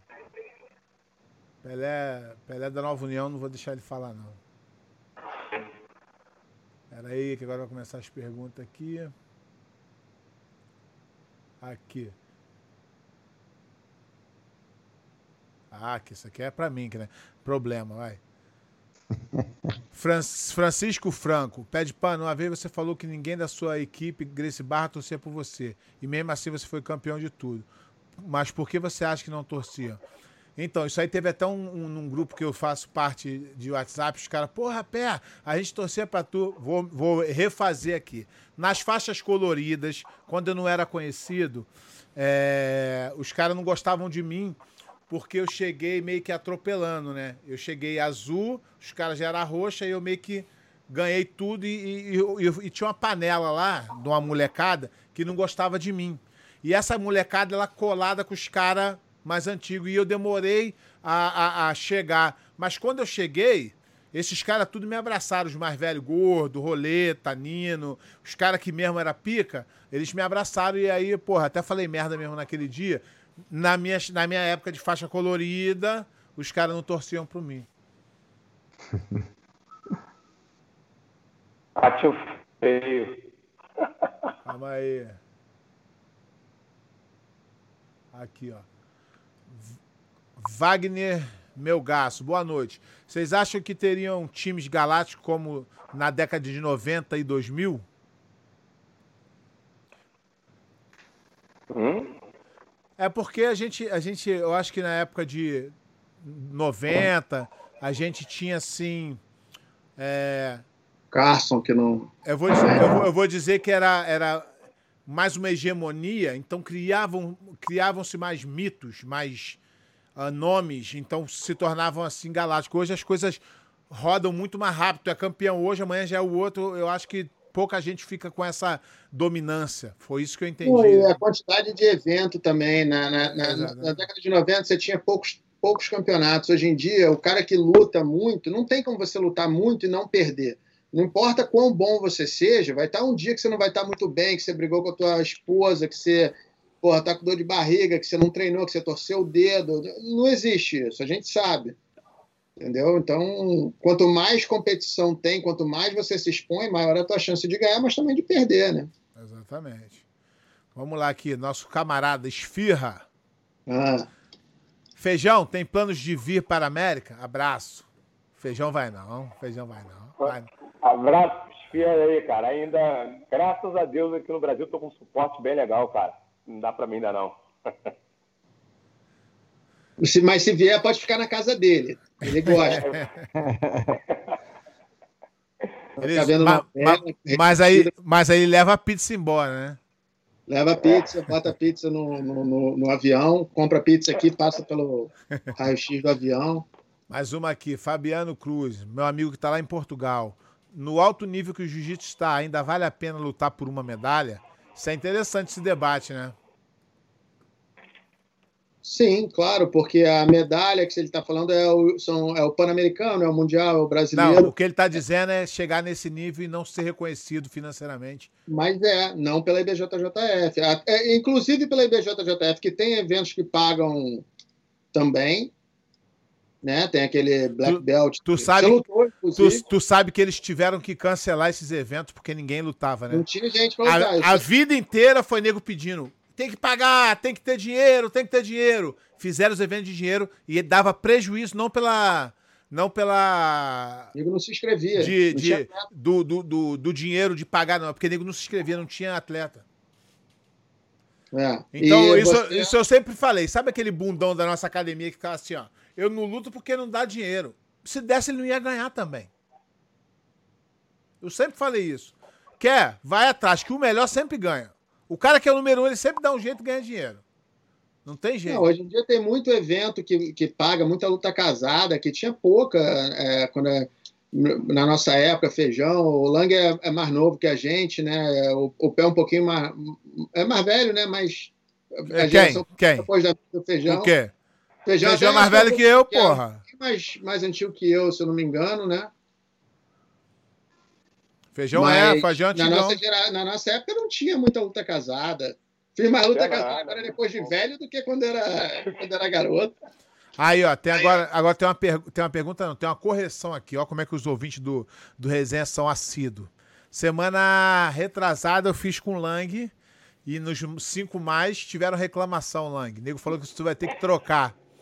Tu não pode, ah, é? tu não pode votar na André Galvão que tu foi da ATT junto com ele. Puta. Meu. Os caras são foda. Me mandaram e-mail e o caralho. Pede, mandaram aqui de novo. Thiago Ti. Pé, pede pro Lang trocar que ele não pode. Puta, meu. Tirar o Galvão, vou botar quem, meu? Deixa eu ver aqui. Contigo mesmo. Hum, hum, hum, Os cinco mais é aí. Pô, meu. O cara me prejudicou aqui, hein, meu. Eu botei, ó, Roger, Coloquei Rodolfo Vieira, coloquei quem? Ah, é. Rômulo Barral. Bochecha. Isso. E, e aí precisa de mais um, mais né, um, cara? Mais um. Cara, eu vou botar um cara é, dos magrinhos aí, então. Cara, brabo. E Feijão conhece bem aí o Robinho, então. Robson Moura, meu. Jiu-jitsu, porra, meu, inacreditável. Robinho, fera brava, daqui da minha área. Espera aí, vamos mais as perguntas aqui. Galera, porra, dar. Só quer dar opinião, ninguém faz as perguntas. Enche o negócio aqui de. Ó, esse aqui é fera braba, hein? É do feijão, hein? Luan Carvalho. Moleque duro demais. Acha que os eventos profissionais tendem a chamar mais atenção dos atletas por contar conta da remuneração, fazendo os atletas priorizarem os eventos profissionais? só vai chegar nos eventos profissionais quem ganhar os eventos chamadores. Não tem jeito, cara. Isso é, isso, é, isso é caminho errado. Isso é caminho errado. O cara tem que. Como é que você é chamado para lutar profissional? Se eu for campeão do, do, do, do, que vale só medalha, tem que lutar o que vale medalha. Isso é burrice. Isso é burrice, porra. Não vai ser Ou tem que ser bom da internet. É, eu sou bom da internet. Pô, tá bom pra ser pequenininho, pô. Pô, só dá Nova União aqui, ó. Gustavo Dantas. Boa noite, galera. Cheguei atrasado. O que vocês acham de ter uma pontuação do ranking para se classificar para o Mundial Adulto de azul a preto? Um abraço. Já tem o ranking, só não precisa de se classificar, né?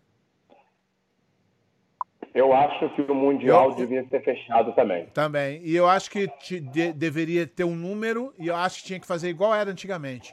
um final de semana antes dá chance para quem não se classificou ainda se classificar os dois de cada categoria. Né? Na época, época que eu lutava faixa de base, eu tinha que ganhar, meu irmão, para classificar para lutar o Mundial. É isso Exatamente. Não. Eu acho que seria interessante. Eu acho que os, os sei lá, os 32, vamos botar assim, 32. Ah. Os 30 melhor do ranking e mais dois da seletiva. Cara, é, é, é desumano o cara chegar no Mundial, fazer sete lutas, com chave 120, 140, nego. É, isso aí. É... Eu fui campeão Mas... mundial faixa azul, peso médio, com quatro lutas. Mas você é da época do que. Que tinha seletiva. É o primeiro mundial. Não, eu sei, o, mas. O meu, o meu tinha que classificar. Eu fui campeão mundial faixa azul, sete lutas. Faixa roxa, sete lutas. Faixa marrom, seis.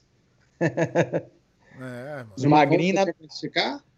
Ma marrom, marrom não, que é o marrom, o primeiro ano que eu lutei foi nos Estados Unidos já. Foi em 2007. Mas acho que parou, talvez tenha parado um pouquinho antes, porque já era. Já era. Ah, porque tinha uns estrangeiros, mas de qualquer jeito, cara, é muita luta, bicho. É, não, tá louco. Eu, eu acho que também daria mais um glamour, né? Porque só quem lutar o Mundial hoje, qualquer pela saga bota o nome e diz que lutou o Mundial. É isso. Dan Thomas, os petrodólares do Catar e do Emirados Árabes não poderiam injetar dinheiro para fazer com que este Mundial seja itinerante pelas grandes capitais do mundo? Aí existe um conflito de interesse, campeão. Exatamente. Eles tentaram botar. Dinheiro não resolve.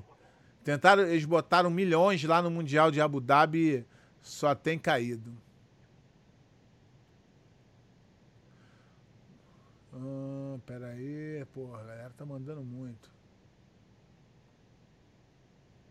Aqui, ó, Rogério, pro feijão. Rogério é parceiro, Rogério é parceiro do feijão. Rogério Moura Seabra. Feijão, você trocaria a estrutura da sua academia aqui no Brasil para ir dar aula nos Estados Unidos? Ainda não. Acho que isso nunca vai chegar, né? Tem que convencer minha mulher, tem que convencer minha esposa para ir. depois, mas também depois tu cria raízes é foda, né? Cara. Quando vem mais novo. Ah. Mar... Não, não é que não, não, não. Não é que de novo, não. Depende, hein, feijão. Tem, tem, um, tem um ditado que diz, velho, com dinheiro na mão até no Sudão, hein, meu? Ah, não, é. Aí, botar os petrodólares aí em cima aí, vamos, vamos pro Mirados, cara. Quero é. aquele Mirados lá. É. Marcos Souza Muniz, qual a opinião de vocês sobre a profissionalização do jiu-jitsu? É, é o que gente, é o que está acontecendo, mas ainda é devagar, né? O ideal seria que tivessem times mesmo, igual um time de futebol, não equipes. Né? Seria, o, o, o, o seria lindo para a gente, mas isso acho que não vai acontecer. É, eu acho que está muito longe, porque eu, na, a gente fez uma live eu, e o Lan e a gente falou sobre isso. Tudo que se investe dinheiro se quer dinheiro, né? Ninguém bota dinheiro para queimar. Ninguém vai botar dinheiro no jiu-jitsu hoje, porque o, dinheiro, o jiu-jitsu não traz dinheiro de volta. A hora que o jiu-jitsu começar a dar dinheiro, aí alguém vai botar dinheiro no jiu-jitsu. Eu, eu acredito no potencial do jiu-jitsu, mas ainda não tem ninguém para chegar nesse ponto. Entendeu? O que eu acho. Feijão. Cara, eu acho da maneira que está sendo feita não é legal, mas eu acho que é o caminho que a gente está indo. Mas é, é, é, é, outra vez, Rodrigo acertou em cheio. Tem que ser times de competição para o jiu-jitsu, não equipes contratando as pessoas. É, pra, pra, e para não receber nada em troca. Então é um, é, um, é, é um ciclo que vai se fechar. Tava conversando com o Lang sobre isso, porque eu, eu, já participei de coisa. No MMA era isso, o cara dava dinheiro, é, uma hora acaba, uma hora o cara cansa. Só que paga, paga, paga, paga, uma hora cansa. Eu, eu acho que, é, é claro, falando de profissionalização, o time seria perfeito, mas eu acho que acabaria um pouco com o, romantismo que o jiu-jitsu e a arte marcial traz, né? Então eu digo, cara, é, né, eu não vejo a possibilidade de eu sair na, da, da, aliança. Óbvio que pode acontecer algumas coisas, passar um tempo e vocês falar, pô, o Lang é louco, né? né a gente não, não consegue prever o futuro. Mas o que, eu, o que, eu, quero dizer é o seguinte: eu, eu sou é, eu sou aliança. E tem gente que tá aliança. Até. Aparecer outra pessoa, pagar Entendeu? melhor então, eu acho que, que, acho que esse é o ponto, cara. O que, tá, que tá se perdendo um pouco e, é, e a gente, de repente, vai sentir falta disso um dia é esse pertencimento a alguma coisa, é você pertencer a alguma coisa, né? É, como, como o Feijão falou, cara, é, eu também não sei se é o caminho da maneira que está feito, mas é o que está acontecendo. E de repente, a, ou, ou, vai dar muito errado e o nego vai ver que não é esse o ponto, ou de repente todo mundo vai ter que se organizar e fazer da mesma forma. É, futuro a Deus E aí, como, como é em tudo no mundo, né, meu irmão? Quem tiver mais dinheiro, chora menos. É, exatamente. Wagner Melgaço, como vocês enxergam o crescimento do evento BJJ Star? Já falei, a hora que não pagar, não chorem. Já falei. Essa história aí, já vimos muita, né, velho? Eu, o cara que tá fazendo foi o mesmo cara que não me pagou. E a história se repete. A hora que não receber, vem comigo que chora aqui que o, o ombro é, é quente. É, é do FEPA, não é? É. Também me deve um dinheirinho. Ah lá. É bom, é bom ir aparecendo, que eu passo como maluco aqui. Eu passo como maluco aqui de vez em quando. Felipe Galhardo. Vocês acham que os melhores professores ainda são os do Brasil? Barbosa, Júlio, Feijão e etc? Não. Eu acho que em quantidade, Pô. muita gente veio para cá, né, cara? Então. É, o, Bra o, Bra o, Brasil ainda tem muitos bons professores, muitos. Eu vou, vou te falar outra sentença. O que é ser melhor? Não, é, é. não existe melhor. Quem faz o melhor é o atleta, pô. Tem os o bons. Tá é, e, e, aqui, e aquele papo que a gente teve no. Pode falar, Feijão, desculpa. Pode falar, pode falar. Existe quem conhece jiu-jitsu. Todos nós conhecemos jiu-jitsu e sabe ensinar. O aluno que vai saber se é bom ou se é ruim, pô. É difícil mensurar isso. É. E, e, aquele papo também que a gente teve no nosso resenha, o, o, o, o, Pé, que é o seguinte, né, meu irmão? A gente não pode julgar o bom professor pelo cara que teve resultado, meu irmão, né? É, como eu te falei, a primeira, primeira lição importante e a mais valiosa que o Fábio ensinou é Cara, você ser um bom atleta não significa que você vai ser um bom professor, você ser um bom professor não significa, não significa que você vai ser um bom atleta. A gente acabou de dar um crédito gigantesco, é, não que ele não tenha construído uma, uma, uma carreira de atleta, mas não foi tão é, brilhante como a tua, por exemplo, como a do Feijão, como a do Cumprido, mas a gente falou do Lloyd aqui, meu irmão. Ele tem feito um trabalho lá com os americanos excepcional. Então depende do que a gente fala de, de bom professor, né? Mas eu concordo aí que é, é, Estados Unidos cara, muita gente de, de renome tá para lá e tem um sistema formado para fazer campeão, mas aqui no Brasil ainda tem, tem uma galera aí, meu. Feijão é, é, é prova viva que, porra, meu, todo campeonato a gente tem que brigar fora do, do tatame ali também. Ó, mais uma aqui. Bocão BJJ. Bocão é duro pra caraca, ela tem fight. Vocês acham possível o nível de hoje se manter campeão mundial por quanto tempo em alto nível? Hum, eu acho que, acho que melhorou, né? O cara consegue. O, o a, a, melhoria da, da ciência, né? O cara consegue se manter até um. O Xande foi campeão até 36 anos, eu acho, se eu não me engano. O que, que vocês acham? Cobrinha foi 37, Aí, mas ó. são, são cara fora da curva também. Não, né? mas. mas é, eu acho que até 35 ali dá pra. A, dá pra lutar de alto nível, né? Então é isso. acho que certeza, antigamente os caras Apesar que é. o Roller também lutava também, né? No, na época dele, mas era não chegava a ser isso tudo também de diferença, não. não mas a tendência é que essa, é, você vai aumentando, né? Você vai dando. Quanto mais o tempo passa, mais a longevidade do atleta é, se aumenta. Então, em todos os esportes. Então... Eu acho, acho que uma coisa importante, mas é a cabeça, viu, Pé? É aquela prioridade e o que, cara, qual a fome que você tá, né? Como eu falei, né? Hoje, se você perguntar, cara, me, com 35 anos eu me sinto melhor do que eu era 10 anos atrás, quando eu ganhei meu é, é, é segundo Mundial de Preta, estava no auge. Hoje eu me sinto mais forte do que naquela época, mas a minha cabeça não é igual, né, meu? Então, tipo, é, aquela chama que ardia, hoje eu vou lutar com um garoto que tá chegando, de repente a fome dele para comer aquele prato de comida que eu já comi várias vezes é maior que a minha. Então, acho que isso faz a diferença, né? Mas o físico dá para ir, pô, se cuidar dá para ir longe. Exatamente. Aqui, ó. André Almeida, qual o principal entrave para o jiu-jitsu não ser um esporte olímpico? Qual seria o rendimento dos atletas mega suplementados? O jiu-jitsu não vai ser olímpico. Tu sabe que, tu sabe a pergunta dele sabe qual é, né?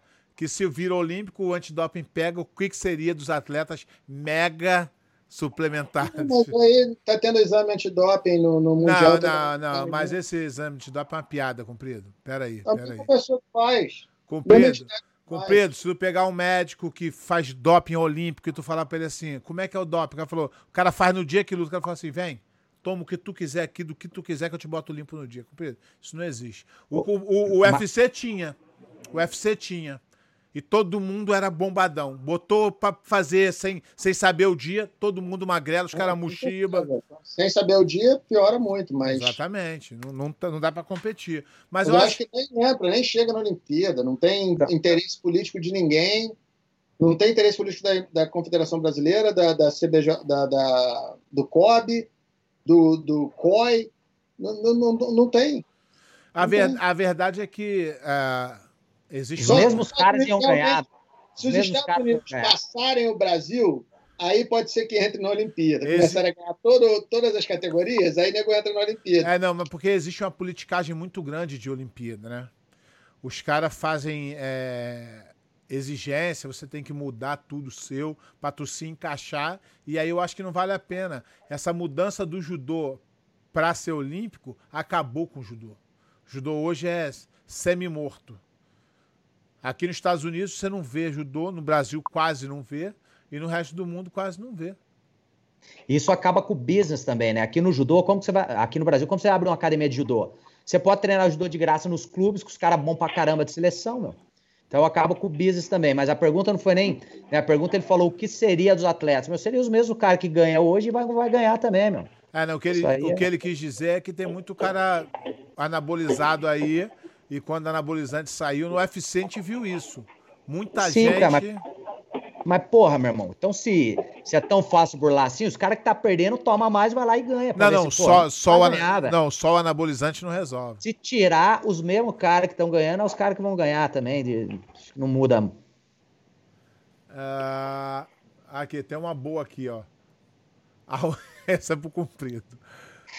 Almir Carvalho Lima. Pé, pergunta pro Cumprido como foi a polêmica do eh, impeachment da Dilma.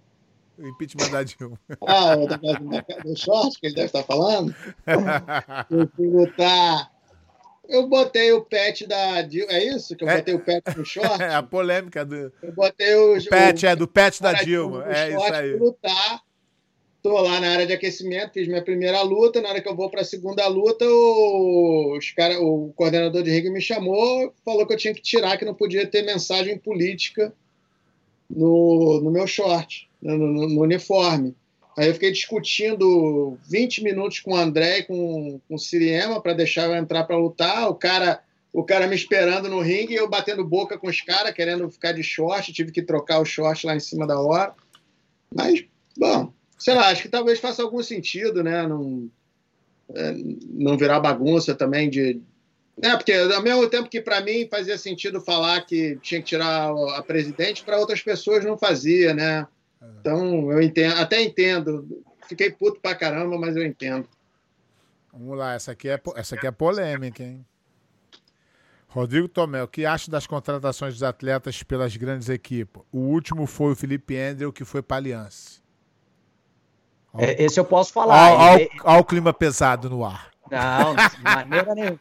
Esse eu posso falar, né? É, Tô brincando, hein, galera? Pô, é veio, veio gratuito na vontade dele, meu amigo. Né?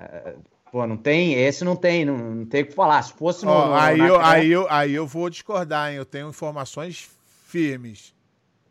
Bom, da parte aliança aqui, É. ele nem tre- Eu sei, ele não treina sei. aqui. Não, De é, repente, é um cara lá de, de San Diego que ofereceu para ele ir para lá e dar um suporte maior para ele lá. ué, aí é o business do cara, né? É, não tem nada a lógico. ver, com, lógico. tem nada a ver com, a, com a academia, mas. Feijão, tem uma opinião queria- sobre isso? Sobre isso aí, O que o cara que. É, Ó, a pergunta não é minha. A pergunta é do, Ah. é do cara. Eu não posso deixar os caras sem, sem resposta. Eu continuo na minha opinião. Eu acho da maneira que está sendo feita, que acho que é errada, cara. Acho a maneira muito agressiva, muito incisiva do aluno direto. Esses garotos não têm nem o trabalho psicológico para aceitar sim ou não. Eles vão no, no, no- no susto. E acaba indo. Mas faz parte, né, cara? Fala aí, comprido. O mal, o mal peraí, é peraí. os caras achar que tudo acaba, né? Os cara, Pa- todo mundo acha que tudo acaba. Que acaba o mundo. Não acaba o mundo, né, cara? A gente tá nessa há muito tempo, isso acontece há muito, outros carnavais. É, sempre teve alguma coisa assim. Hoje em dia está tá crescendo e a gente vai ter que se adaptar. Não é, não é o, o, o, que eu, o que eu prefiro, né? Eu acho que o interessante é você realmente produzir o teu atleta, mas, porra, eu não vou dizer que se não chegar um cara bom pra caralho querendo treinar comigo, eu não vou querer, eu não vou pagar que eu não tenho dinheiro, mas hum.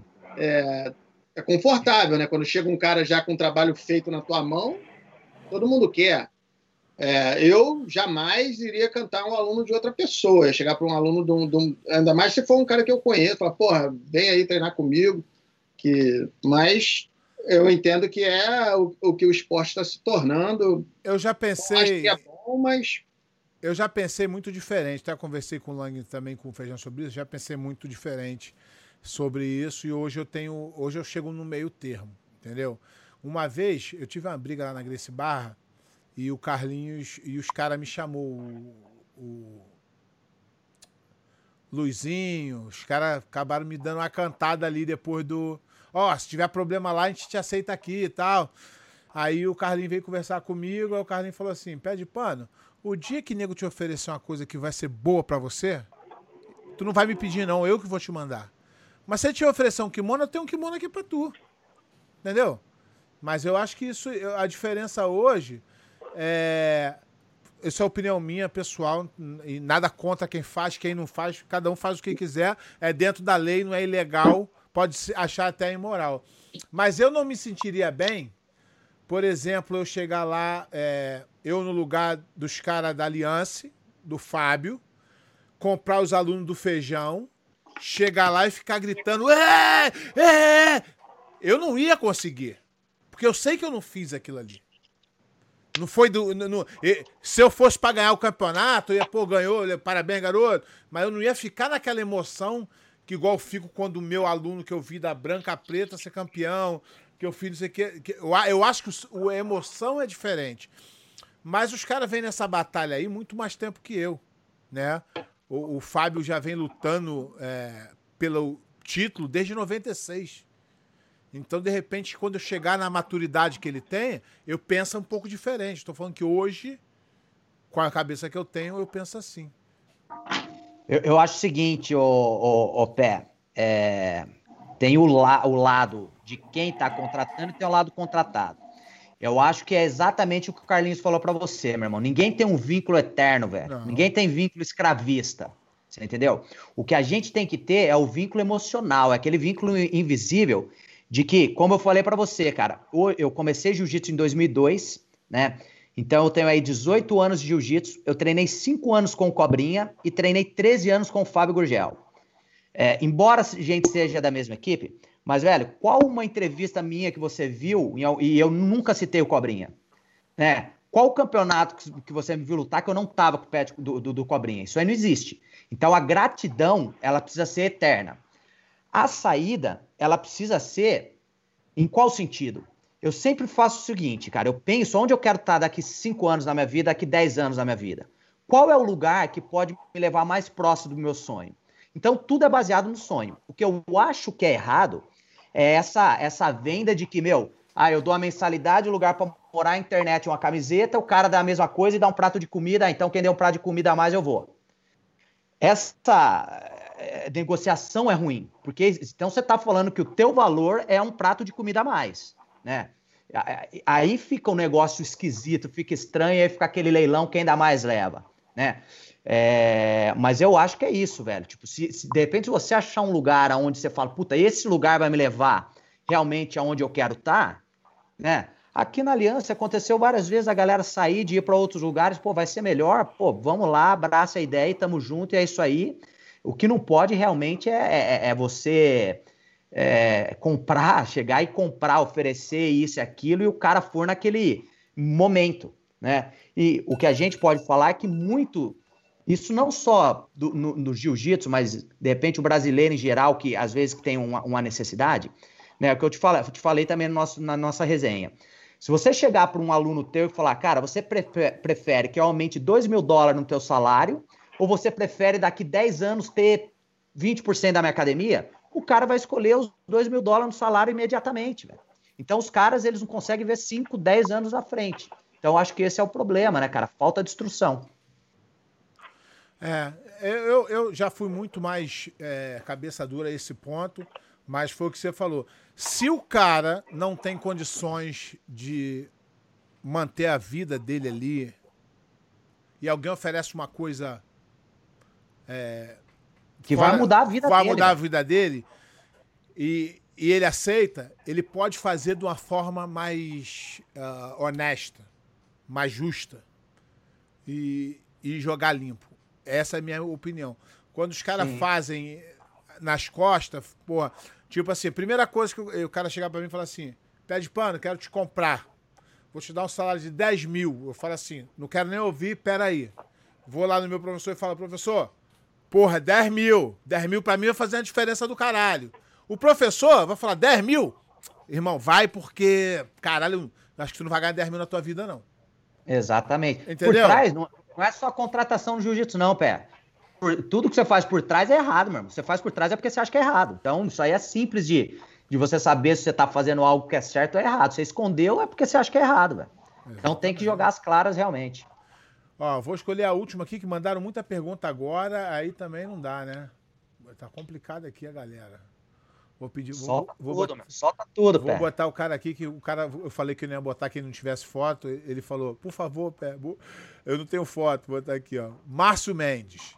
Boa noite a todos. Pede pano, não tem foto, mas coloca minha pergunta aí, meu amigo. O que vocês acham da CBJ, CBJJE e o brasileiro e mundial da CBJJE?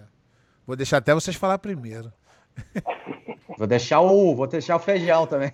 Não, eu quero cumprir o faz, depois eu falo. Eu, eu posso falar, mas eu vou começar ah, vou, Então vou falar. Não conheço, não sei quem é o dono, nunca ouvi falar. Não, não peraí, CBJJ é, é, não é, é, Tá até confundindo com a do Luizinho já. CBJJ do, do Luizinho que também não me pagou. Se quiser pagar, tamo aí, né? É, a mim também não. Por favor, Luizinho, se quiser usar o meu dinheiro para comprar remédio anti-caspa, pode comprar, que eu sei que está necessitado. Ô, Cumprido. Correia que você tem. Ô, Cumprido, tô achando que nego. É, o problema é eu e tu. Eles acham que a gente é otário. É, eu tô... Volta na gente. Luizinho Ceborréia deu a volta na gente.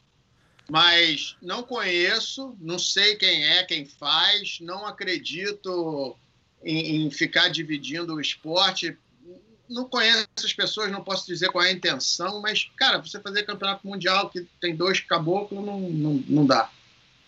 Não dá. Não sei, não sei nem quem é, brother. Eu tô falando sem saber. Nunca fui, não sei quem faz. Porra, desculpa. Mas, mas eu, se eu não me engano, esse aí é do Moisés lá de São Paulo, não é Lang? É, deve ser também, não, não acompanho. tá bom o negócio. Eu.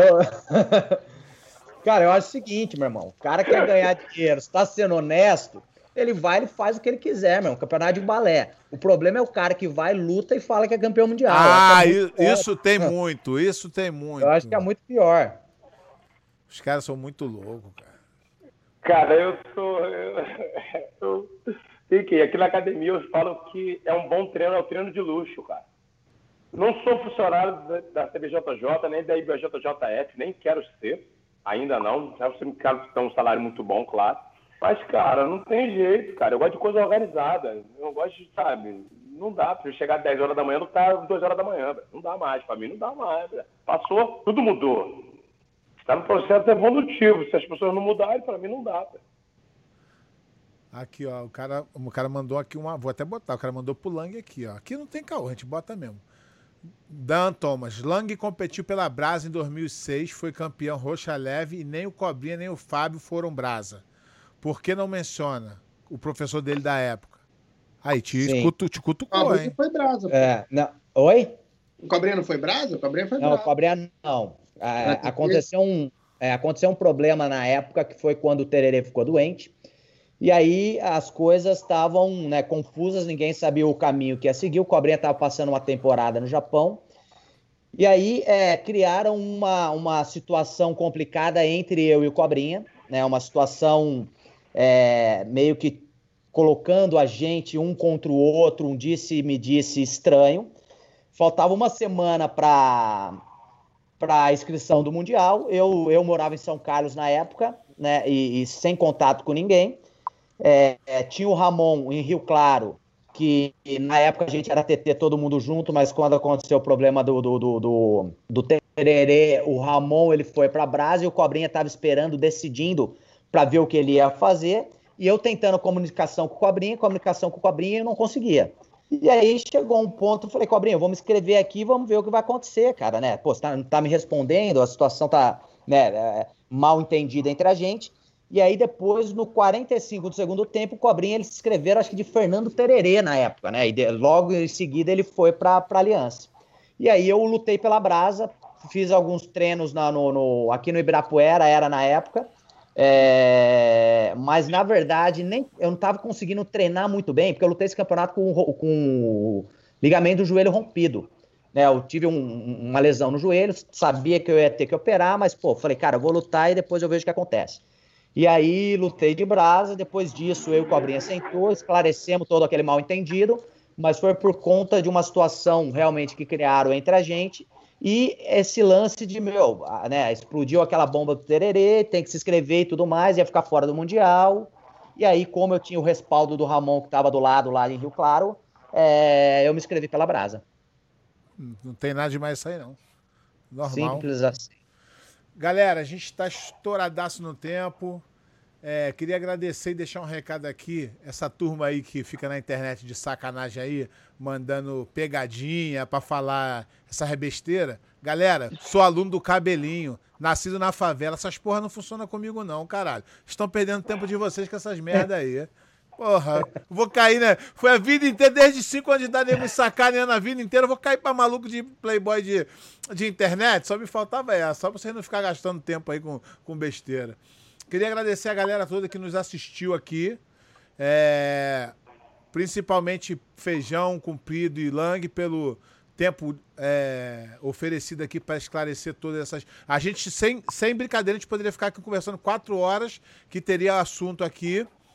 É, mas é, a brincadeira lá do, do, da arte, do desenho, do, do, do, da competição era só uma brincadeira. Aqui a gente se respeita acima de tudo. E eu, e eu, particularmente, dos três aqui, eu gosto muito e admiro como pessoa, não só como atletas e professores, mas sim como pessoas que são pessoas boas e que eu trago na minha vida como grandes amigos meus. E onde eu, onde eu tô, eu paro para conversar com essa galera, que é sempre um aprendizado. Galera, quero que vocês aí usem um tempinho aí para vocês dar suas considerações finais aí. Começa com Feijão, Cumprido e Lang. Vai, Feijão! Cara, quero agradecer aí, pô, todo mundo que ficou com a gente até essas duas horas com a gente aí. Cara, agradecer o Pé de Pano, agradecer ó, o Cumprido, o Lang. Aí, Feijão, que, e, a, e, a, e a audiência a... foi boa, hein? A audiência foi boa, hein? É, agradecer todo mundo, né? foi tipo um tempão aí falando aí um pouco da nossa experiência, como é que foi o jiu-jitsu no passado, como é que está o jiu-jitsu agora no futuro, só para te dar um direcionamento para essa galera que está começando nova aí, para trilhar um caminho melhor para levantar mais a bandeira do jiu-jitsu. Acho que isso a gente está precisando. Cara, o nosso tempo era muito árduo. Quando falar nosso tempo, acho que só o cumprido lembra, era muito árduo, era difícil para a gente. A gente não tinha essa comunicação. E hoje vocês têm essa comunicação, aproveita, galera. Não deixa passar isso não. Pede, pergunta para quem puder, do seu lado. Tira esse negócio de bandeira do lado e vamos evoluir. Muito obrigado a todos aí, cara, que tenha acrescentado para o de vocês. Tá cumpridão. Bom, mais uma vez, um prazer estar com vocês. A rapaziada que fez pergunta, que assistiu, pô, obrigado. Pé, feijão, Lang, pô, pessoal da só casca grossa, só, só gente boa, entendeu? E acho que foi legal a gente conversar. No final das contas, acho que a gente quase sempre tinha a mesma opinião, a gente diverge, talvez de. Acho que a gente tinha divergência no tempo, de quando as coisas iam acontecer, mas a gente tinha, a gente teve basicamente a mesma opinião e a gente está aqui é, tentando conversando sobre o que é melhor para o nosso esporte e sempre tentando fazer o que é melhor para o nosso esporte. E obrigado por vocês estarem comigo nessa batalha aí de tentar fazer o jiu-jitsu um esporte melhor. Espero que tenham outros que a gente conversa novamente. Ah, vai, só vai pintar os assuntos aí, só falar que sempre vai ter o debate e esses caras que serão, tão, terão sempre aqui, que são os. Essa ideia aqui, já vou dar o crédito, foi do Feijão, não foi minha. O Feijão falou que porra, a ideia, eu falei, porra, vai ser uma boa. Aí eu falei, cara, essa é uma, uma ideia boa e botamos pra frente aqui. E, porra, foi legal pra caraca, pra mim, pelo menos, né? Boa. Agradecer também aí, Pé, a oportunidade, meu, de eu estar aqui hoje com, com o Comprido e o, e o Feijão, meu. Eu cresci vendo vocês, né, meu? Comecei jiu-jitsu em 2002, pé de pano campeão absoluto, Comprido já era consagrado, Feijão, meu irmão. Nem se fala, tive o privilégio de lutar com vários alunos dele. Ele aqui no Brasil foi um dos primeiros caras que começar, come, começaram a fazer estratégia realmente pro, pros alunos e era algo que me complicava às vezes, né, Feijão? Então, pô, já vinha com o meu joguinho mapeado ali então, pô, eu estar tá aqui hoje, foi para mim foi um privilégio realmente, né? Aprendi muito com vocês durante toda a minha carreira e hoje mais ainda. Confesso que eu estava um pouco nervoso de estar nessa mesa redonda aqui com esses caras cara do, do, calibre de vocês aí, mas eu acho que foi, foi bom para o jiu-jitsu, acho que foi bom para todo mundo que não viveu, é, não, não que eu, eu sou mais novo que vocês, mas que não viveu uma, uma época aí de 20, quase 20 anos atrás aí também, e não, não tem percebido a mudança que o jiu-jitsu tem tido. Eu acho que foi bom a gente fazer essa, essa analogia aí. Eu tenho certeza que a galera de casa curtiu demais. E se tiver um próximo pé, pode me chamar aqui e manda vir as polêmicas é, mesmo, que aqui não dá é... nada. Aqui eu e mando. Pra ficar claro, e pra ficar claro, perdi aluno meu para projeto aqui também, meu irmão. É, não, mas é isso aí. Mas eu sei, eu chamo, eu chamo aqui quem eu gosto e quem é sério. Fanfarrão não vai vir aqui, pode ter certeza. É. Quem paga essa merda aqui sou eu, eu que escolho. Foda-se. Tem isso. E aí eu vou, eu vou fazer explicar uma coisa aqui. Galera, muita gente, eu, eu, eu tento aqui, a maioria das vezes, eu não tenho como ficar respondendo os comentários toda hora, porque senão os convidados não falam e vou ficar aqui. Então eu tento, toda vez, eu, aqui, que vem pra cá no ao vivo, todas as perguntas, ou a maioria delas, eu tento botar na tela para todo mundo responder e não fujo de pergunta. Se for para mim, então, pode perguntar o que quiser. Só que tem uns caras que vão depois no YouTube, no canal, e fica mandando pergunta no depois. E eu não tenho tempo para ficar respondendo pergunta e, porra, não dá pra mim. A minha vida é corrida. Então, quem fica lá fazendo pergunta, tem nego que fica fazendo gracinha, negócio de, de hater. Eu quero que vocês vão dar meia hora de cu com o relógio quebrado e vá se fuder. Porra. e porque, mas o mais engraçado é o seguinte: não é que eu não gosto de crítica, não, e não aceito a crítica, não. Eu aceito crítica. Mas o mais maneiro é que cara do calibre de vocês e, e, e outros vem para mim e fala, pô, é legal, pô, bacana. Aí vem um cara faixa branca que não bota nem a foto e vem criticar o bagulho que ele não sabe nem do que ele tá falando. Quer criticar, irmão? Tá aberto, não bloqueio ninguém, critica à vontade. Agora, não vou te dar atenção, não sei nem quem tu é. Se fosse meu amigo, tinha meu telefone, me ligava e reclamava comigo. Como eu não sei, não tem meu telefone, tô cagando pra você. Mas eu não tenho como responder depois. Aqui, se botar qualquer gracinha aqui, eu boto na tela e te esculacho aqui. Porque aqui eu tô Papapá, tete a tete. Por isso que o nego fala assim: por que, que tu não faz gravado? Porque bom é ao vivo. Bom é ao vivo que o cara bota aqui e eu pá, meta aqui. É, bota a cara dele. Só que aí tem os, os caras que fazem isso, não bota claro, não bota cara, o nomezinho é, é, é salve, salve. Não tem, entendeu? Então, porra, eu quero. Eu não, eu não Quer criticar? Pode criticar e vai ficar lá, no apago, no tiro, não bloqueei nada. Só que eu não vou gastar meu tempo, irmão. Porra, agora todo mundo aqui que perguntar, igual o cara perguntou aqui, botou a, o Lang numa saia justa. Se o Lang não quisesse responder, problema é dele, não responde. E ninguém é obrigado a responder, não. Mas eu me garanto que qualquer pergunta que fizer, eu vou responder. Qualquer uma. Pode perguntar o que quiser. Não tem problema. Eu, eu não tenho problema com isso. Por isso que eu gosto do ao vivo. Ao vivo não tem mentira. E a galera que tá acompanhando tá vendo os comentários lá também. Então não dá. Vê que eu não, tô, que eu não fujo de comentário nenhum. Porra, vem perturbar a gente. Estamos aqui fazendo um, um bate-papo maneiro, só cara do bem. É o único, o único que não presta aqui sou eu, porra. Eu, eu, eu aí, eu, eu fiz um slogan. Eu fiz um slogan do. É, do, do resenha.